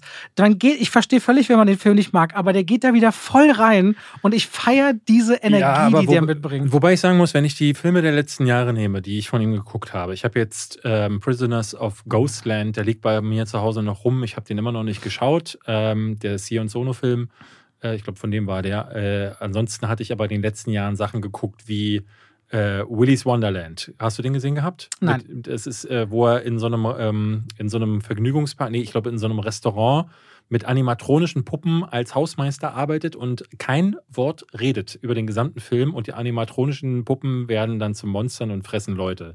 Dann gab es Jiu-Jitsu ein äh, Karate-Alien-Film, der wirklich so unglaublich schlecht war. Es war einer meiner Worst-Films von vor zwei Jahren. Da spielt ja irgendwie auch so eine schamanische Figur, die völlig sich einen abactet.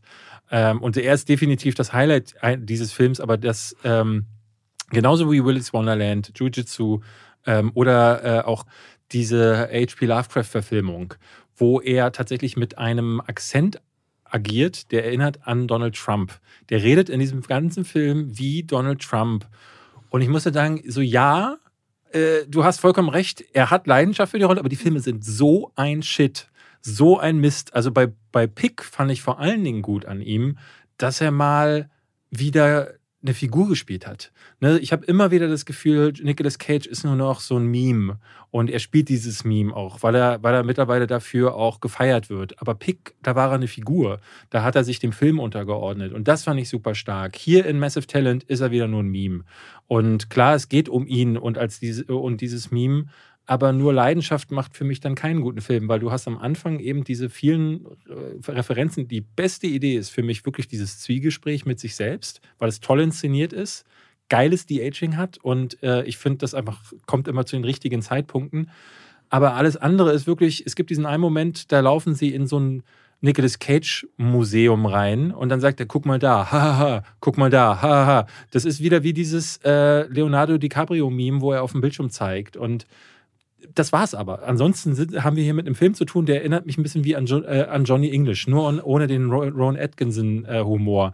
Äh, er wird so als Agent wider Willen eingesetzt und dann kriegt er plötzlich K.O.-Tropfen ab und fällt um und oh, das ist so banal und so dröge dass der Film, der ungefähr ab der ne, 40-Minuten-Marke wechselt der in dieses Genre und kommt da nicht mehr raus und wird am Ende einfach nur scheiße. Ich finde den als Actionkomödie auch gar nicht spannend. Da finde ich ein 0815. Was da passiert mit Familie, Behörde interessiert mich gar nicht. Aber jedes Mal, wenn Nicolas Cage und Pedro Pascal zusammen auftauchen, liebe ich die Chemie zwischen den beiden. Wie die völlig im Drogen waren und dann sagen, aber ich will dich nicht, ich liebe, ich liebe dich doch auch. Ich lass mich nicht. Ich liebe so die Bromance, die sich da auftut. Es ist eine wirkliche, es ist eine wirkliche, richtig süße Bromance. Ich finde Pedro Pascal zuckersüß in Massive Talent. Ich finde, immer wieder nicht daran zurückdenke, er, ja. ich freue mich jetzt schon, mich tot zu lachen im Kino. Ich bin der, am lautesten lachen würde auf der Social Movie Night. Ich finde Nicolas Cage irgendwie einfach eine richtig coole Socke, weil der auch einfach so verplant und verpeilt ist. Der hat ja in der ganzen Zeit die Filme, die du jetzt genannt hast, die sind ja letztendlich zu einem Großteil zwei Sachen geschuldet. Das eine ist, er wollte nicht mehr Hollywood Blockbuster machen. Das andere ist, er hat 14 Millionen oder mehr Steuerschulden gehabt und muss Geld verdienen. So, Schulden und Geld verdienen bringt einem manchmal, glaube ich, Dinge zu tun, auf die man nicht unbedingt Lust hatte. Deswegen findet man den ja in einem B-Movie nach dem anderen, weil der hat ja, weiß nicht, der hat sich 50, 20 Immobilien gekauft. Der hatte ein Schloss in Deutschland, was er verkauft hat. Der hat eine Bahamas-Insel. Der wollte für sein Haus in Beverly Hills, was 10 Millionen wert war, 36 Millionen haben. Der hat, äh, der hat 2 Millionen an Amnesty International gespendet, da wieder anderthalb Millionen da. Der ist ein extremer Geldausgeber. Der hat irgendwie eine ganze Rolls-Royce äh, stehen, besitzt Flugzeuge, mehrere Yachten. Und ich meine, der hat irgendwie 150 Millionen Dollar verdient in seiner Karriere. Der hat in manchen Jahren knapp 40 Millionen wohl gemacht. Aber das reicht nicht, wenn ich das alles zusammenrechne, um das alles zu besitzen, was der gemacht hat. Der hat einen riesen Streit und Verfahren mit Banken, mit seinem Agenten, von dem er 20 Millionen wollte, weil er schlecht betreut wurde angeblich. Es geht die ganze Zeit hin und her. Der Typ war drei, viermal, drei, viermal verheiratet. Eine Annullierung ist noch mit dabei. Aber das muss man, man sagen, das, das ist, ist ein Leben. Das ist ein Leben, wo man hinterher wirklich sagt, wenn der mal auf dem Sterbebett liegt, kann der wirklich sagen, okay, ausgelassen ja. habe ich wirklich nichts. ich habe drei Leben gelebt. Der hat Comics mit seinem Sohn entwickelt, weil sie beide riesen Gothic-Fans ja. sind. Der hat sich für den Film zwei Zähne ziehen lassen, die mussten zwar eh raus, aber ohne Narkose. Ich meine, es sind doch so Dinge. Allein die Tatsache, du sagst, okay, wir ziehen mir zwei Zähne für einen Film. Weird, aber wenn die eh raus müssen, okay. Aber wenn du dann drauf bestehst, das ohne Narkose zu machen, was ist denn falsch mit dir? Ich weiß nicht mehr für welchen Film, da hat er sich fünf Wochen eine Folie ums Gesicht wickeln lassen. Aber das sagt er in einem Jimmy Kimmel-Interview. Ähm, der Zahn musste wohl sowieso raus. Genau, aber das kann man doch mit Narkose machen. Warum sagst du denn zwei Zähne raus, aber ohne Narkose? Was ist denn bei dir schiefgelaufen, dass du dann sagst, das mache ich so? Der hat sich fünf Wochen lang irgendwie eine Folie für eine Rolle ums Gesicht wickeln lassen. Als er sie dann abgenommen hat, waren Haare eingewachsen und überall Akne, weil viel zu viel Feuchtigkeit auf der Haut war. Also er hat immer wieder Stories, wo du denkst, was ist denn mit dir kaputt? Eine ganz interne Geschichte, die haben wir beide gehört. Als er in Deutschland zu Besuch war, war er hier im Hotel, im Hotel de Rom untergebracht. Ja. Da meinte die, die, Ver, die Verleiherin, die mit uns geredet hat, ja, er kam hier an und meinte, ja, ich liebe deutsche Wälder deutsche Wälder sind das Beste. Und Nick Cage hat sich dann wohl heimlich in Potsdam eingebucht in der Pension und ist drei Tage durch die Wälder gelaufen, bis er dann zur Premiere wieder auftauchte von irgendwas. Es ist so skurril. Aber man merkt da so ein bisschen, also deine Faszination, ich, und ich teile die total bis zu einem gewissen Punkt, weil ich bin jetzt nicht der große äh, äh, Nicolas Cage-Afficionado, aber für dich macht natürlich das Erlebnis Massive Talent nochmal sehr viel mehr aus, die Faszination an Nicolas Cage. Auf jeden Fall. Und ich, für mich war, ehrlich gesagt, so bis auf dieses Zwiegespräch, war zu wenig äh, diese, ne, ich hatte fast das Gefühl, da wird mir gerade so, ein, so eine halbgare Agentenkomödie untergejubelt und der Film, der eigentlich versprochen wird, nämlich dieses, ich, äh, die Karriere von Nicolas Cage und so ein bisschen vielleicht auch über ihn als Figur, das wird sehr, sehr schnell unter den Teppich gekehrt. Stattdessen bekomme ich so eine Buddy-Komödie und einen Agentenschrottfilm. Ah, und das wirkt so unausgegoren. Ist es auch. Ist es ja. auch. ich finde es todeslustig. Stell dir mal Folgendes vor. Am Ende von Massive Talent, du bist ein dritter Tonassistent oder so, ja? Und am Ende kriegen ja alle so bei einer Teampremiere meist so ein Geschenk, so als Erinnerung fürs Team, ja? Und stell dir vor, was würdest du über Nicolas Cage denken, wenn du als Abschied, wie alle anderen, ein Kissen bekommst mit seinem Gesicht drauf, unterschrieben von ihm? das ist halt passiert. Das ist doch so absurd, Mann. Das ist so absurd. Okay, Massive Talent ist es ist ein wirklich skurriler Film. Es ist keine gute Actionkomödie, aber ich heue jetzt schon Tränen fast vor Lachen, wenn ich an diesen Film zurückdenke. Für mich ist es, für mich ist es eine Komödie mit einer richtig schönen Bodychemie zwischen Pedro Pascal und Nicolas Cage. Tiffany Haddish, die dabei ist, oder Neil Patrick Harris, die hätte es gar nicht mal gebraucht. Der ist plump, der ist dumpf, aber für mich kickt der genauso, dass ich merke nach Monaten, das ist für mich wie ein Ricky Bobby oder wie ein Anchorman. Ich kann das immer wieder gucken. Und ich habe da richtig Lust drauf, ehrlicherweise. Also diese Komödie hat mich voll gekriegt und für wirklich Nicolas Cage-Fans ist es fast ein Muss. Aber er versucht sich auch in den Interviews so skurril zu distanzieren. Er hat zum Beispiel, er hat so Bodypaintings bekommen, um seine Tattoos zu übermalen. Da hat man ihn gefragt, warum er das macht. er hat gesagt, ja, der Nicolas Cage in dem Film jetzt, der hatte nicht so viele Ehen wie der richtige Nicolas Cage. What? Und ja, das ist total weird, was er erzählt. Er hat so, er versucht sich ein bisschen zu distanzieren. Du hast ja auch gesagt, weil er hat diese Rolle, äh, hat er mehrfach abgelehnt und hat dann einen Brief vom Regisseur von Tom Gormican bekommen, der vorher nur für immer Single gemacht hat. Ein langer Brief, der ihm erklärt hat, warum er diesen Film quasi sich, soll sich nicht der Lächerlichkeit preisgeben, sondern dass es schon eine Ehrung sein soll. Und dann nach diesem ewig langen Brief kam er erst darauf, da mitzumachen. Er wollte eigentlich, um Nicolas Cage Meta zu sein, auch gar nicht sich selbst spielen. Mhm. Er wollte erst den Milliardär spielen, der der größte Fan von sich selbst ist. Ja, es ist so absurd. Ich hatte vorher ein Interview gelesen, da sagte er, äh, oder gesehen, da sagte er, er würde sich diesen Film nicht angucken, weil das eine Version ist, äh, eine Vision seiner Figur, die er gar nicht ist. Äh, er behauptet so, naja, der, die Figur ist halt immer on the edge, immer crazy. Und das bin ich ja gar nicht. Ich habe auch ruhige Momente. Und er sitzt da wieder mit so einer übergroßen Sonnenbrille im Gesicht, sodass du, du denkst, so, irgendwie kann ich dir das nicht so richtig abnehmen. Ich würde, ich würde, das hatte ich in meiner Kritik gemacht, als Maßgabe würde ich sagen, guckt euch den Trailer an. Und wenn ihr wie bei Robert bei dieser ja, Szene mit der Mauer, mit der Mauer. euch bepullert, dann geht in diesen Film. Aber man muss auch sagen, die Szene mit der Mauer ist richtig plump und schlecht geschrieben im Drehbuch. Es sind wirklich die beiden, die mit ihrer Leidenschaft aus meinem See, aus meinem Blickwinkel, etwas draus machen. Ich habe den Gag schon irgendwo mal gesehen, ich weiß gar nicht wann. Der Gag ich, ist überhaupt, der ist der total ist uralt. Ja. Aber das ist wie, das ist wie, ich hatte das ja letztens gesagt, dass es gibt einfach Menschen, die machen aus etwas, was auf dem Drehbuch nicht besonders sich liest, etwas, also ikonisch wäre jetzt Johnny Depp als Jack Sparrow. Auf dem Papier ist das ein ganz einfacher Typ. Mhm. Was der drauf macht, sein Auftritt und alles, wie er formuliert und der Duktus dahinter, macht daraus eine ikonische Darstellung. So. Und ich finde, wenn Nicolas Cage auch sich, ich, in meinem Kopf, ich, ich schwöre dir, in den letzten sechs Wochen höre ich jeden Tag in meinem Kopf einmal Nick Cage, wie er das da ewig ruft. Ich weiß nicht warum, bei mir trifft es genau die richtigen Punkte. Lass mir doch meine Freude, David. Zum Glück kommst du nicht zur Social Movie. Ich hätte gedacht, du kommst, ohne Witz. Ich hätte gedacht, auch wenn du ihn nicht sehen willst, guckst du ihn, um zu gucken, wie Leute so reagieren. Nee, nee, nee. nee, wirklich nicht. Also, das war so ein Film, der hat mich, äh, der hat mich gerade so bei der, äh, bei der Stange gehalten bis zum Schluss. Ich fand aber, der wird so schlecht gegen Ende das würde ich nicht nochmal wollen. Nee, nee. nee, ganz ehrlich, der war gar nichts für mich. Okay, für mich war er volle Kanne was. Ähm, Nicolas Cage selbst, jetzt habe ich schon super viele Sachen querbeet erzählt. Aber das, das ist ja das Ding. Über den könnten wir stundenlang reden. Ich glaube, wahrscheinlich eine eigene Podcast-Folge. Und das, äh, ich, seine Filme evozieren ja auch dieses, man möchte da ja auch über. Man sieht seine, sein Acting, zum Beispiel dieser Color Out of, äh, Color Out of Space Color Out of Space heißt es, genau. Kam vor zwei, drei Jahren. Das war mit ja. so einer rosanen Farbe.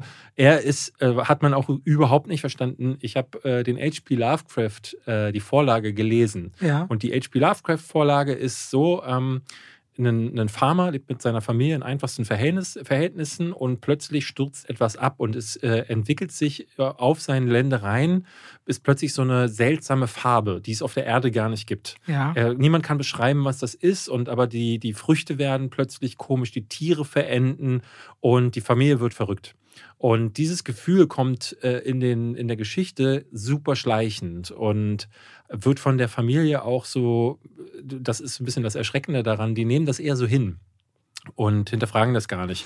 Der Wahnsinn der Geschichte speist sich also daraus, dass alles total strange wirkt, aber doch, aber irgendwie ne, als Leser merkt man die ganze Zeit, hey, warum sind denn die, die Figuren dabei auch so, so ruhig dann so fast? Dann guckst du plötzlich den Film und Nicolas Cage rastet wieder aus, hat diesen äh, äh, Donald Trump-Akzent. Er ist in der Geschichte auch ein Alpaka-Farmer. Und plötzlich sind dann die Alpakas verschmelzen wie in das Ding. Die Tochter ritzt sich ein Pentagramm ins Gesicht. Also dann ist er so halb Splatter. Und du fragst dich, was soll das? Aber alles passt natürlich zu der Art und Weise, wie Nicolas Cage mittlerweile seine Filme und in was für Filmen er auch mitmacht. Deswegen über die Filme von Nicolas Cage zu sprechen, ist fast nicht möglich, wenn man nicht auch die seine Persona mit einbezieht. Deswegen ist es natürlich richtig, dass du da jetzt auch schon ganz viel schon angeschnitten hast. Aber wir fangen jetzt, glaube ich, trotzdem mal von vorne an, wer ist Nicolas Cage, wo kommt er her und wir gucken mal mit euch zusammen durch seine wichtigsten Filme. Also Nicolas Cage, der jetzt übrigens das erste Mal in Massive Talent seit seinem ersten Film 1982 gecredited wird, mit Nicolas Kim Coppola. Kim Coppola? ja. Ah. Ist, äh, eigen, ist einer, der ist ähm, Teil einer deutsch-polnischen Familienzweiges und eines italo-amerikanischen ähm, Familienzweiges. Und der ist äh, einer, der eben aufgewachsen ist und schon mit 15 Jahren in der Schule merkte, ich will gern Schauspielern. Der hat auch die Schule abgebrochen, mhm. weil er sich da viel mehr involvieren wollte. Hat sich auch bei seinem bekannten Onkel Francis Ford Coppola gesagt, ey, ich zeig dir mal, wie Schauspielen geht, besetz mich mal.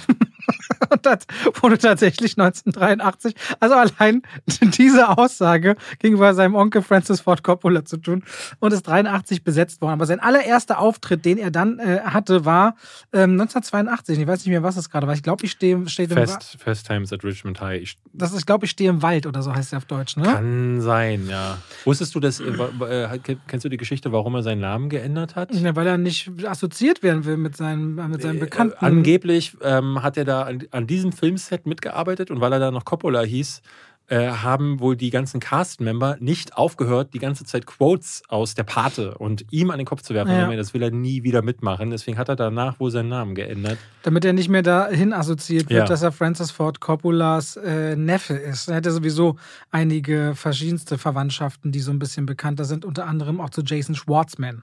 Ja, dem Echt Regisseur. Ja. Äh, Jason Schwartzman ist aber äh, ist kein Regisseur, das ist dieser eine Schauspieler. Der oh, der Schauspieler. Nee, der ist, er ist Cousin dann von Sophia und Roman Coppola. Aha. Äh, und der Schauspieler Robert Coppola Schwartzman und Jason Schwartzman. Jason Schwartzman ist naja. der, der für Wes Anderson immer den Film ja. mitspielt. Äh, gut. gut, gut, gut. Das war's. Ähm, schön, dass ihr eingeschaltet habt. Äh, Nee, äh, dann, dann, das waren so die Anfangstage, der ist ja noch gar nicht wirklich aufgefallen, muss man sagen. Ich glaube, Cotton Club war so der erste Film, den man ihm, äh, wo, es hieß, äh, der könnte was werden. Mhm. Und ich glaube, so die, die, die Bekannten kamen dann so langsam. Also, Rumblefish. Ja. Äh, Moonstruck war da natürlich einer der ganz, der, der großen, soweit ich weiß. Ne? Da hat er, glaube ich, dann den Golden Globe nominiert. Ich muss mal gucken. Was Peggy, Peggy Sue Got Married gab es äh, vorher noch. Also das gab so diese Phase, Peggy Sue Got Married und dann ist er bei den Coen-Brüdern in Raising Arizona aufgetreten. Und ich glaube, da war die Karriere dann äh, in Stein gemeißelt. Ähm, weil er, ich glaube, gerade Raising Arizona wurde stark durchgefeiert. Ich mag den gar nicht. Ich habe den als Kind mal gesehen und ich glaube danach nie wieder. Ich fand den überhaupt nicht witzig. Ich habe den was seit Jahren Was ist denn der Lieblings-Nicolas Cage-Film? Mein Lieblings-Nicolas Cage-Film? Ja. Boah, das ist schwer. Also ganz, äh, jetzt wo du gefragt hast, ist mir gerade sofort Con Air eingeschossen. Äh, ich, Na, wenn es so ist. Also die erste Sache ist ja oft äh, nicht schlecht. Es gab viele Filme, die ich mit dem mag. Also lass uns mal, lass uns mal zusammen durchgehen. Bestimmt fällt mir dann noch der eine auf. Aber ich glaube, Conner ist so dieser Guilty Pleasure-Film mhm. von der Qualität. Ich mag Wild at Heart sehr. Äh, von, ich glaube, David, war das David Lynch? Äh, den mochte ich total. Es ist einfach krass, dass der inzwischen 100 Filme gemacht hat. Und ich sehe, wenn ich ganz viele Sachen so durchgucke, wie viel ich von ihm nicht gesehen habe. Ich glaube, mein erster Film ist nämlich Kiss of Death, den ich von ihm gesehen Den, habe. das ist dein erster Film. Das ist das, wo er kein Metall im Mund haben kann, ne? Das ist das, wo er damit auch später gequält wird. Da spielt er auch so einen Gangsterboss als Ja, Gegenspieler, genau. wo er sagt, er kann kein Metallbesteck, er braucht Holzbesteck. Da erinnere ich mich als Kind, dass das mein erster Film ist, den ich mit ihm gesehen habe, tatsächlich. Also der erste Film, den ich von ihm gesehen habe, äh, den habe ich aber später geguckt, ist tatsächlich, glaube ich, äh, Raising, also Raising Arizona ist, glaube ich, der erste Film, den ich je Mhm. von ihm gesehen habe. Das ist dieser Coen-Brüder-Film. Dann habe ich Wild at Heart gesehen, aber auch dazwischen super viel nicht. Ich glaube, der Film, der, äh, für den ich das erste Mal im Kino war, war ähm, eine Million Dollar Trinkgeld. Kennst du den? Ja, der so heißt der. Er ist, spielt einen Polizist, glaube ich, der. Zwei Millionen Dollar trinken. Zwei Millionen. Ähm, Das ist eine Fortsetzung? der, der, Heutzutage würde man das so machen. es wäre so geil, so, oh, ich habe schon wieder im Lotto gewonnen, diesmal 2 Millionen Dollar. Dann gehe ich jetzt wieder in dasselbe Café, weil im ersten Teil war es so, dass er zu, ich glaube, Bridget Fonda war das, er geht ins Café und weil er sie so nett findet, lässt er ihr ähm, eine Million Dollar oder zwei Millionen Dollar von den insgesamt vier lässt er ihr als Trinkgeld da und dann entspannt sich daraus eine wunderschöne Liebesgeschichte. Das war einer der ersten, die ich gesehen habe. Und The Rock natürlich. Mhm. Ähm, ich, äh, was wollte ich gerade sagen, bin natürlich immer groß geworden damit, dass es so dieser Kultfilm im Körper des Feindes, Face Off, ne? Er und John Travolta, Gesichter, die getauscht werden. Zwischen was, was war der, also einer ist Gangster, der andere ist Polizist. Anders Genau. geht's gar nicht, ne? John, Tra. John Travolta ist Polizist und er ist Gangsterboss und dann ähm, meint, ich, ich genau, äh, er fällt dann bei einer Verfolgungsjagd relativ früh ins Koma ähm, und dann äh, entschließt sich John Travoltas Charakter, wir tauschen Gesichter und ähm, lassen die, äh, Ablasern, durch die ablasern ablasern, und ähm, um sich in diese Organisation einzuschweiß, äh, einzuschleusen, denn er hat wohl irgendwelche Bomben irgendwo versteckt. Also das, der, das Skript ist auch wieder so richtig hilarious. Und dann wacht er aber auf mit dem Gesicht von äh, John Travolta. Deswegen ist John Travolta dann der Bösewicht im Film und er dann der Gute. Die Prämisse ist eigentlich cool. Ich mag den Film aber nicht so gern, weil sie sich wirklich die beiden größten Overactor auf dem Planeten genommen. Bei John Travolta ist ja auch so schrecklich, wenn es darum geht. Und es gibt diese eine Szene, da liegt Nicolas Cage so im, in so einem Stuhl auf dem Rücken und sagt so, I want to take his face off. Und da macht er diese langsame Bewegung und ich, äh, da, da, da kommt mir immer so ein bisschen Kotze hoch, wenn ich diesen. Ich mag den gar nicht, Face Off. Ist überhaupt nicht mein Film. Obwohl das damals so genau in seiner. Er hatte ja diese Actionphase. The Rock, Con Air und Face Off. Da war er ja plötzlich das. Ähm, und das ist so absurd, ne? Jemand, der vorher mit Leaving Las Vegas einen Film gemacht hat, der einer der traurigsten Filme der 90er ist. Ein Mann, der sich tot trinken will in Las Vegas Ja. und dann eine Liebesgeschichte mit einer Prostituierten entsteht. Genau, für den er den Oscar bekommen Mhm. hat. Und der, der eigentlich auch so ein Lauch ist, ne, ist plötzlich ein Actionheld. Das muss man auch klar sagen. Das ist so ähm, auch, glaube ich, so eine Antwort gewesen auf die 80er Jahre in. Aber wir haben es ja mit Bruce Willis ja auch in den 90er Jahren, ne? der ja auch so der Typ von nebenan ist, der zum Actionheld Ja, wird. ja, ja, ja, aber äh, das war so dieser, diese Wechselphase. Mel Gibson war ja auch äh, plötzlich ein Action- Actionstar, aber die beiden sind ja immer noch so ein bisschen körperlicher als jetzt Nick Cage, würde ich mal meinen. Nick, Nick Cage ist ja wirklich ein harter Lauch, muss man klar Findest du sagen. wirklich? Körperlich ist der auf jeden Fall, also ich finde, Bruce Willis hat auf jeden Fall so ein bisschen bessere Physis drauf. Würde Okay, ich mal jetzt gar meinen. nicht so wahnsinnig. Also wenn man, es gibt ja diese Szenen in, ich glaube, das war Con Air. Für Con Air hat er ja ordentlich Gewicht aufgebaut, muss man sagen. Da läuft er dann auch oberkörperfrei. Aber mit dieser Frisur, die er auch in Con Air hat, das ist Aber ja er einfach. sieht doch in Kiss of Death total krass aus, oder bin ich blöd? in Kiss of Death ist er auch ganz schön bull. Äh, Da, ist er aber da- mopsig. Da, Da- der hatte doch aber Muskeln drauf, oder? Ja, aber da hat er, das ist so typisch, ähm, das ist wie Christian Bale bei Batman Begins, wo er, da kam Christian Bale gerade von de, der Maschinist, wo er ja nur fünf Kilo gewogen hat, gefühlt, Ja. und sollte sich dann Der jetzt wieder richtig dünn ist gerade, ne? Äh, Für was denn? Ich muss gleich nochmal gucken. Aber hier, ich finde, da sieht man schon noch den Genau, Action-Charakter. aber da ist er fett. Na, da- der, ey, du musst Ja, mal definieren, was Fett nee, bedeutet. Fett ey. bedeutet, nee, Fett, ähm, äh, so ja, Fett ja, ich verstehe schon. Er baut Gewicht quasi auf, um dann, normalerweise ist es ja bei, der, bei, bei so Muskelaufbau so, du baust erstmal Masse auf und dann äh, hungerst du dich runter, um die zu definieren. Und bei Christian Bale, bei Batman Begins war das Problem, deswegen ist der Chubby in einigen Szenen, dass er erst die Masse aufgebaut hat, aber nicht die Zeit hatte, weil der Dreh von Der Maschinist und Batman Begins war so nah aneinander, der musste halt fressen wie ein Irrer, dass er er in so kurzer Zeit irgendwie das Gewicht hochbekommt und die Definition hat erst danach eingesessen. Deswegen wirkt er halt so ein bisschen speckig, weil natürlich der Körper baut es erstmal als Fett an. Und so wirkt es da bei Nicolas Cage, dass er erstmal das Fett angebaut hat und noch nicht die Muskeln definiert hat. Okay, David ist Ich bin Ernährungsphysiologe, ich weiß mehr Jetzt kommt ja die ganz große Frage. Wie findest du denn das Film, wenn das Remake von Stadt der Engel mit Nicolas Cage City of und, Angels. und, und Mac Ryan? Das ist Mac Ryan, ja. Mac, Mac Ryan, ja. ja. Fand ich, ja ganz toll als Kind. Ja? Ich habe es ja nicht verstanden. Also, das, ich habe es auch nie wieder gesehen, Himmel, aber ich fand es ganz. über Berlin war das ja, Original. äh, genau. Was habe ich gesagt? Stadt der, achso, ja, der Himmel über Berlin, das ist das Original. Ja. Mit, äh, ich glaube, Bruno Ganz. Bruno Ganz spielt. Äh, Klar, auf dem Cover mit den Flügeln wieder Aha, runterguckt, ja, ja. dieses Schwarz-Weiß, ja. Ich, Ich habe äh, den Wenders mal getroffen für ein Interview. ja? Ja, für seinen Papstfilm vor, vor drei Ah, Jahren. ja, ja, ja, ja, ich weiß. Das, Hier in Berlin auf der Couch haben wir zusammen gesessen und ein Interview da geführt. wurde ich auch skurril. Ist der cool? Ist der Typ?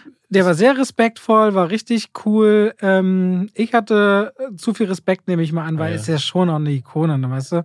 Wim Wenders ist jetzt schon wirklich keine kleine Hausnummer mehr Nee. weltweit in der Filmgeschichte. Ähm, war super nett hier am Hackischen Markt in seinem Cool. Atelier. Ich fand den damals, glaube ich, ganz süß. Äh, der ist so in dieser Phase groß geworden. Äh, äh, äh, groß ist der geworden gekommen. Warte, wann ist denn das gewesen? Ich glaube, 98. 98? Ja, 98. Äh, 98 war ich 17. Das heißt, in, in, in dem Alter, wo wirklich alle Hormone durchgeknallt sind. Und ich glaube, bei uns im Gymnasium in München, ähm, alle das standen klingt auf, so elitär. Bei uns im Gymnasium in München. Weiß auch nicht. Ja, es ist nur München und es ist eine Gymnasium, aber die Kombination aus beiden klingt elitär. Gut, bei uns an der Schule, ne, ich glaube, ich wollte, wollte damit erklären, dass es schon in der Gymnasiumphase war. Ähm, und alle Girls standen auf diesen Film. Und ich, ich weiß noch, dass ich den, den Soundtrack total toll fand. Der hatte einen richtig guten äh, Soundtrack, äh, der, der Film. Ist das nicht Goodbye and never let you go? You Ich, ich erinnere mich an, an Iris von den Google Dolls. Und das war. Äh, bin ich gerade völlig blöd. Da singt nicht zufällig Kate Winslet einen Song für Stadt der Engel. Schwachsinn, oder? Äh, pff, nee. Die. Warum sollte Kate Winslet einen Song für Stadt der Engel singen? Das, What If? What If? Der Song What If What If war doch aber zu einem anderen Film. Kate Winslet What If. Zu welchem Film war denn das? Na egal, entschuldige. Ich, das, ich Suchen wir uns doch mal raus nebenbei, weil also ich kann ja nebenbei noch ein bisschen sprechen. Es gab ja dieses Ende, was, äh, was total traurig gewesen ist von City of Angels, wo viele, viele drüber gesprochen haben. Bis dahin ist er, ist ein bisschen kitschig. Also ist jetzt kein Film, den ich, den ich nennen würde, wenn es um seine besten Filme geht. Äh, ich finde seine Phase danach, die er dann Ein. Weihnachtsmärchen. Christmas Carol What If. Okay. Habe ich irgendwie 2001. Weil er hatte ja seine, er hatte ja seine Actionphase. Er hatte The Rock, Mhm. Äh, über den müssen wir, glaube ich, nicht sprechen. Con Air, den hatte ich ja gerade genannt. Wie Marc, wie findest du den?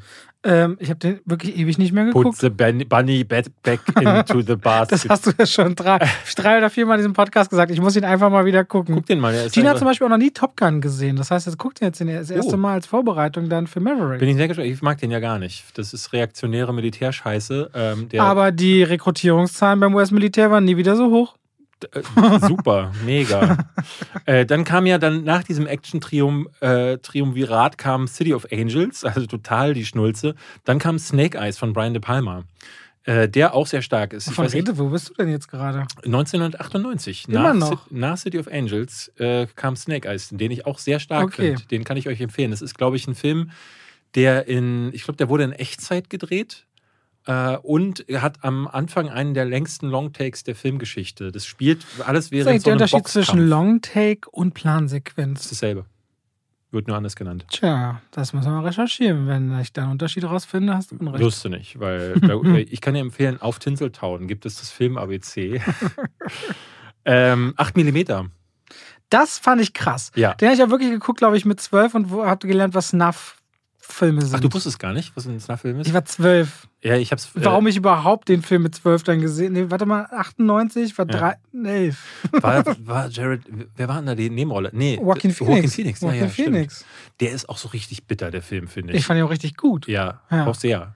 Gab es sogar Fortsetzungen, glaube Das ich. ist die Geschichte, 9 glaube ich, eines De die Geschichte eines Detektivs, der äh, herausfinden soll, ob ein Porno, in dem eine Frau oder ein Kind, nee, eine Frau oder eine Minderjährige äh, die Hauptdarstellerin ist und getötet wird, ob das echt ist. Und auf den Spuren von sehr reichen und mächtigen Leuten. Das ist 8 mm.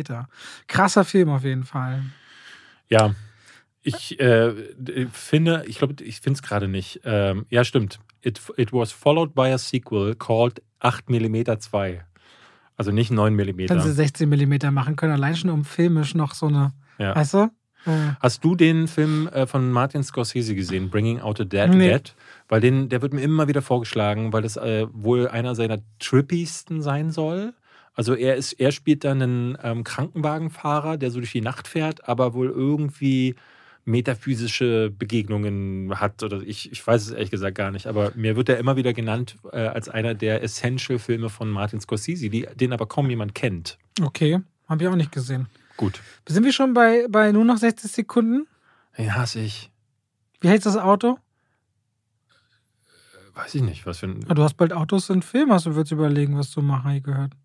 Nee, Fl- nach, nee war nicht Nee, Autos. nee, nee, ich war mal bei, äh, bei äh, Schröck, äh, Schröckert, bei den Rocket Beans bei so einem Format. Ging's um Eleanor. Eleanor, glaube ich. Eleanor, okay. Eleanor heißt Ich weiß, dass ich, äh, ich bin ein riesen... Sind das er und Angelina Jolie, ne? Angelina Ja, Jolie. Ich wollte genau. gerade sagen, ich bin damals ja irre verknallt gewesen in Angelina Jolie, die ja in jeder Phase ihres Lebens Die, immer... das, da hat ihr gerade den Oscar für Girl Interrupted bekommen, oder? War das nicht 98? ich glaube ja, ich glaube, ich glaube Girl ja. Interrupted heißt, heißt auf Deutsch Nerven. Durchgeknallt? Durchgeknallt, ja, durchgeknallt. Ja, irgendwie sowas. Ähm, und Gone in 60 Seconds, der ist halt so, also da ist Fast and the Furious, ich glaube, Fast and the Furious war vorher dran, wenn ich mich recht entsinne.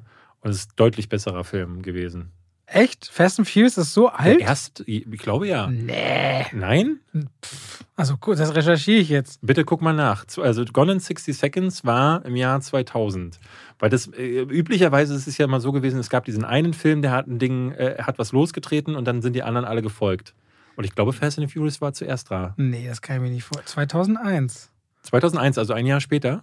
2001 ist Fast and Furious. Ah, okay, Ja. gut. Dann war Gone in 60 Seconds tatsächlich früher dran. Aber äh, Fast and the Furious ist ja einfach eine ganz harte Kopie von äh, Gefährliche Brandung. Aber ich hätte gewesen. auch gedacht, dass Fast and Furious eher so 2003 oder 2004 gewesen wäre.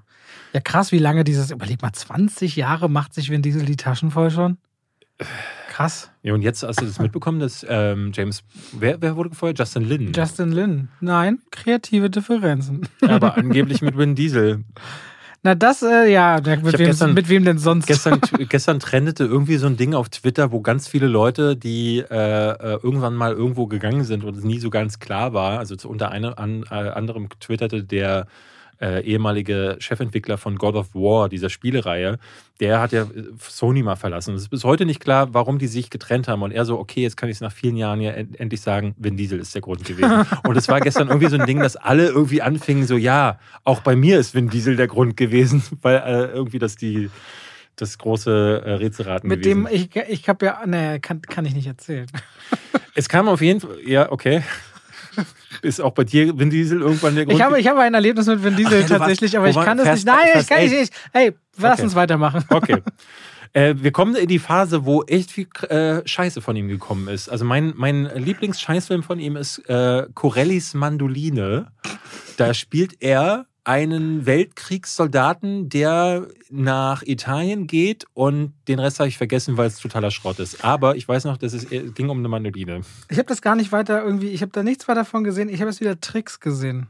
Tricks. Ja. Was ist das? Na, Tricks, da ist er dann so ein Zauber, wo er, glaube ich, seine Tochter, oh, es ist die Tochter, der beibringt, wie man so äh, Sachen stiehlt oder wie man Leute so äh, Das habe einlullt. ich ja noch nie gehört. Hast du noch nie Tricks gesehen? Nein. Ich glaube, das ist aber auch ein direct Also ich hatte noch, ich hatte noch Windtalkers gesehen. Das ist so, nachdem ja äh, Soldat James Ryan richtig dicke gelaufen ist, Ja. 99, kam ja dann dieser eine Film mit Mel Gibson, We Were irgendwas. äh, We, as, We Were Soldiers oder irgendwie sowas. Okay. Und dann kam Windtalkers, der noch beschissener war. Ich, und ich glaube, Windtalkers war ja von John Woo, ähm, was dann auch niemand verstanden hat, warum der so genau ausgerechnet so einen miesen Film machen muss.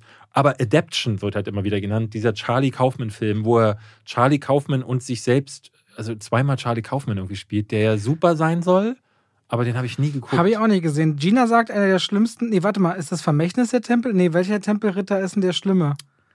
Hm, Sind die alle schlimm? Nee, ich habe die nie gesehen. Der National- letzte, achso, der letzte Tempelritter. die National Treasure-Filme, die sind gut. Ich glaube, sie findet der letzte Tempelritter, sagt sie immer, der ist ganz mies gewesen im Echt? Kino. Ich glaube, beide National Treasure-Filme fand ich gar nicht übel. Ähm, aber dann hast du auch nicht äh, äh, seine groß. Dann, äh, Lord of War kommt ja Das ist ja vor. mein Lieblingsfilm von ihm. Lo- Ja? Das ist mein Lieblingsfilm. mit Nicolas Cage. Also ich sehe hier noch, äh, ja, dieser World Trade Center äh, von. von Nicht äh, einmal gesehen ne, damals, aber ich glaube, der war damals schon so in der Kritik, oder? Das war nicht der Oliver. Das ist der Oliver Stone-Film? Doch, der Oliver Stone-Film. das ist der ne? Oliver Stone, ja. Ja. genau. Es gab Ghost, äh, es gab Wicker Man und Ghost Rider. Da fing das irgendwie an. Also gerade Ich mochte Ghost Rider. den ersten. Eins. Ja. Damals wusste ich aber noch nicht, dass ich später mit Filmkritik viel machen werde. und auf mich treffen würdest, der dann sagt, was? Also den ersten gebe ich dir noch so, das war aber in dieser Phase, wo alles bei, äh, bei Ey, vielleicht muss ich einfach auch noch mal gucken. Das ist so lange her einfach. Also was ich auf jeden Fall sagen kann, dass der zweite eine absolute Katastrophe war. Das war von den Crankmachern und der, da dreht er dann völlig am Rad. Da muss ja, man da sagen, sind sich aber auch alle einig. Da hat er, glaube ich, auch eine goldene Himbeere für gekriegt, Ja, ne? ist, ich glaube, äh, nicht nur einer hat er in seiner Karriere bekommen. Äh, The Wicker Man ist ja auch so ein Film, der immer wieder genannt wird, wo dieses Meme herkommt, dieses Not the bees, ah, my eyes, my beautiful eyes, wo sie da diese Bienen in diesen Korb, den er auf dem Kopf hat. Das ist so ein krass schlechter Film, der ja auf einem Klassiker basiert, der echt nicht übel ist. Und sie sind in der Lage, hier wird, ich glaube, er boxt eine, eine Frau in einem Bärenkostüm. Ähm, ist super irre. Also, was sie sich da wieder gedacht haben, man versteht das oft gar nicht. Das ist wie bei diesem Color Out of Space. Es gibt immer diese leichte Spur von Wahnsinn, die in, äh, im, in, in vielen Filmen seiner. Äh, äh, seiner Was ist denn Lukas, der Ameisenschreck? Keine Steht Ahnung. Kennst du Next? Ja. Da, wo er vorhersehen kann, was als nächstes passiert. Ach, daher der Titel. Ja, und ähm, da sagen viele, das ist einer seiner schlechtesten. Da hat er schon eine wirklich crazy Frisur, aber Bangkok Dangerous, da hat er so eine, so eine Beatle-Frisur, so eine ähnliche. Da, also da hat er so eine, so eine halblange Frisur. Guck dir mal ein, Bild von Bangkok Dangerous aus. dabei. Das sieht so krass scheiße bei ihm aus. Also ich finde, Con Air war so, war schon hart, aber Bangkok Dangerous, äh, wenn wir über schlechte Figuren bei ihm reden, dann müssen wir auch über den Film sprechen. Ah, Bangkok so ein bisschen. Ich finde, find, findest du das hier? Ja, ja, überschlimm. Ich glaube, die, dieselbe Frisur hat er danach auch find in Drive cool- ich Angry ich gehabt. ganz so. cool, die Frisur. Also, äh, mein Film, den ich in der Phase mit am besten finde, der von vielen gehasst wird, ist Knowing. Das ist der, wo er so Zeichen in irgendwelchen Zahlen findet und dann gibt es immer mal wieder so, es gibt einen Flugzeugabsturz, der wirklich krass gemacht ist. Es gibt eine U-Bahn, die kollidiert und er merkt dann irgendwann, Moment mal, es gibt so irgendwie so einen Zahlencode und da kann man herauslesen, dass es auf alles auf ein bestimmtes Datum hinausläuft. Und das Ende von Knowing finde ich krass. Das hat mich immer ganz schön bekommen. Ich Deswegen, habe Knowing, ich hab Knowing nie gesehen. Oh, guck dir den mal an, der wird dir, glaube ich, gefallen. Den kann, kann ich, ich euch.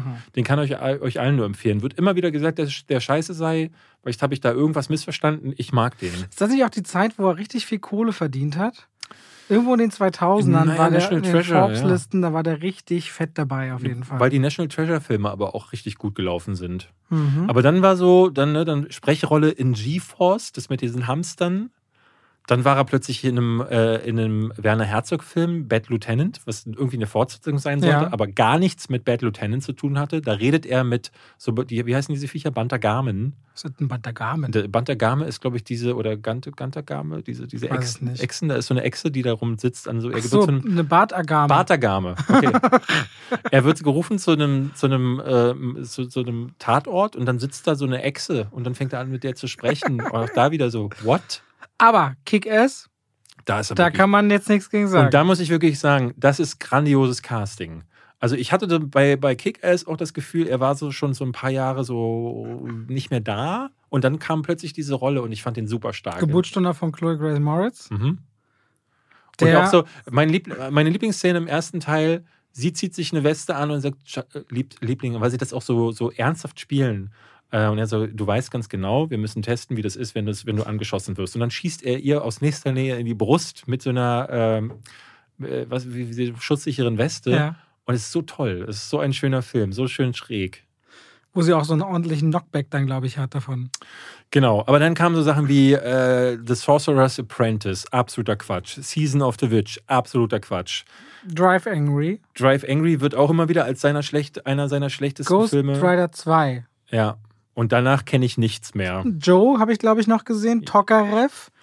äh, ist noch einigermaßen bekannt. Dann, dann driftet er die ganzen Jahre in diese B-Movies ab, Ja.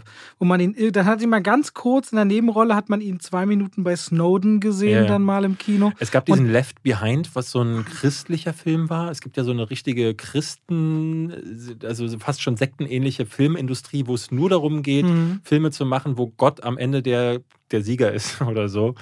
Oder jemand sagt, Gott ist krass. Aber so richtig für Furore sorgt, ich meine, wir kommen über diese ganzen kleinen Filme, ich kann es nicht, Dog Eat Dog, Army Ja. of One, bin ich raus, so. Army of One ist Arsenal, er, hat da jemanden gespielt, der Dad. alleine den Krieg beenden wollte Also in ich Afghanistan. habe ihn so richtig, erst- ich mochte ihn immer sehr und habe erst wieder so richtig wahrgenommen, dass er noch voll das Ding ist mit Mandy, Mandy, ehrlicherweise. ja. Was da, wo alle gesagt haben, das ist Ding. Mandy war schräg. Ich muss sagen, äh, der war weder Fisch noch Fleisch irgendwie für mich, aber das war so ein Ding, wo man auch das Gefühl hatte, ja, das ist ein, das ist ein Nicolas Cage-Film. Äh, die Farbpalette wird man dann auch später in Color äh, Out of Space wiedersehen.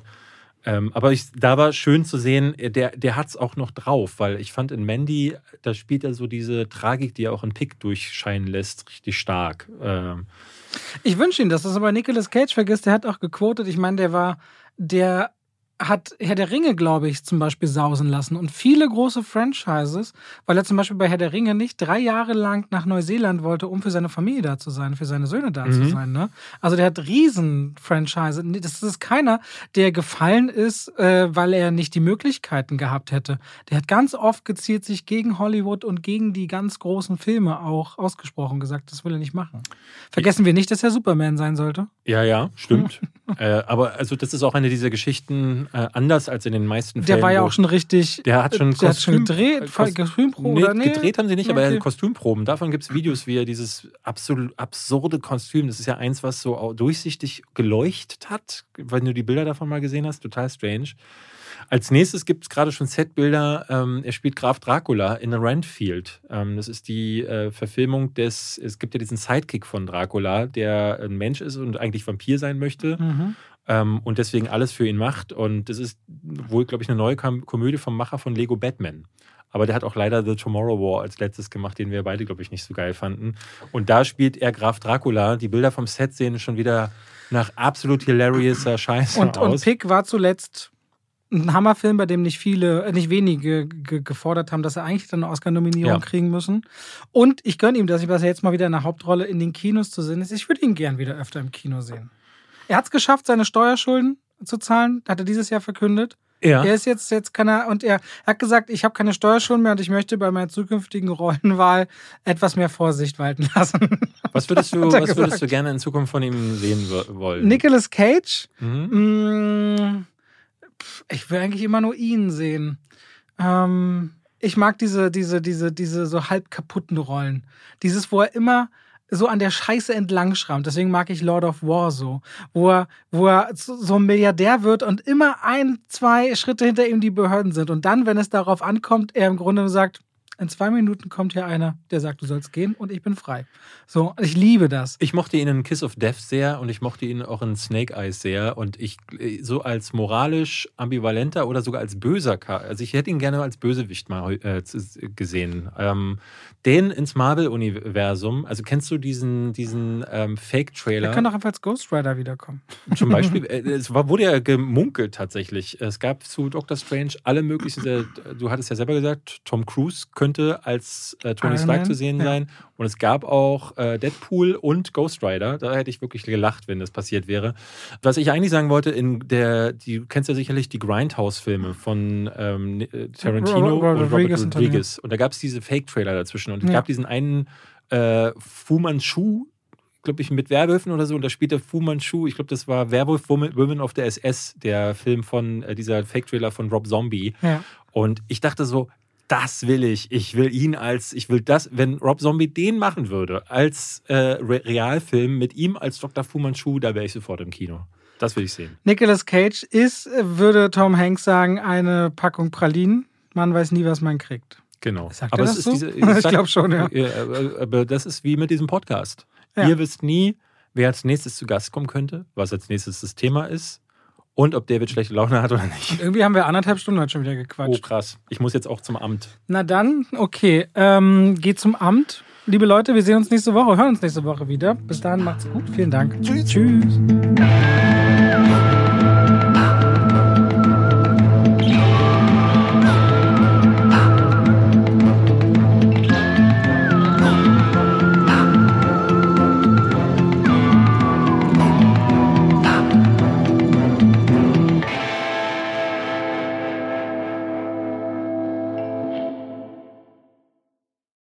Und damit schalten wir rein in die Werbung. Ach, weißt du, was ich letztens dachte? Ich lief durchs Haus, David, und hab gesungen. Weißt du, was ich gesungen habe?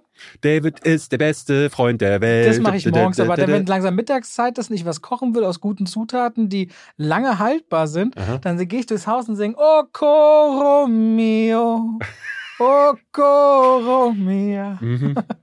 Und denke immer an die Choro-Drogerie. Ja. an der wir Singen die Katzen auch die, mit? Die, manchmal ja, und es kommt drauf an, ob sie Ja. gerade schlafen. Wenn ihr sagt, ihr wollt haltbare Lebensmittel in großen Mengen haben, das können Nüsse sein, das können hauchdünne Apfelchips sein, das kann Reis sein, kann Pasta sein. Ich habe, auch wenn ich Salate mache, immer schön so Zuckermais aus der Dose, ob wieder Erbsen, Kichererbsen, wenn ich Hummus mache, leckere Tahini. David, es gibt so unglaublich viel bei Koro. Ich habe jetzt auch deren Teller bestellt. Die haben schöne Teller und ihre Edelstahlpfannen sind richtig gut. Ich habe damit schon zubereitet. Also immer wieder was, was Neues zu entdecken. Die haben Teller und auch Schüsseln. Auf jeden Fall, schaut euch bei der Koro Drogerie gerne mal um. Da werdet ihr fündig. Richtig gute Zutaten zu einem fairen Preis, wo ihr auch immer sehen könnt, wie sich der Preis entwickelt hat über die letzten Jahre. Und wenn ihr sagt, oh, das, was der Robert da sagt, der kocht ja gerne, der wird ja keinen Scheiß erzählen, das probiere ich auch mal aus, dann könnt ihr bei der Bestellung auch noch Schwafel 5 im Bezahlvorgang verwenden. Schwafel als Wort, 5 als Ziffer und spart nochmal 5% auf den eh schon sehr fairen Preis. Danke an die Koro Drogerie. Und damit schalten wir raus aus der Werbung zurück in den Podcast.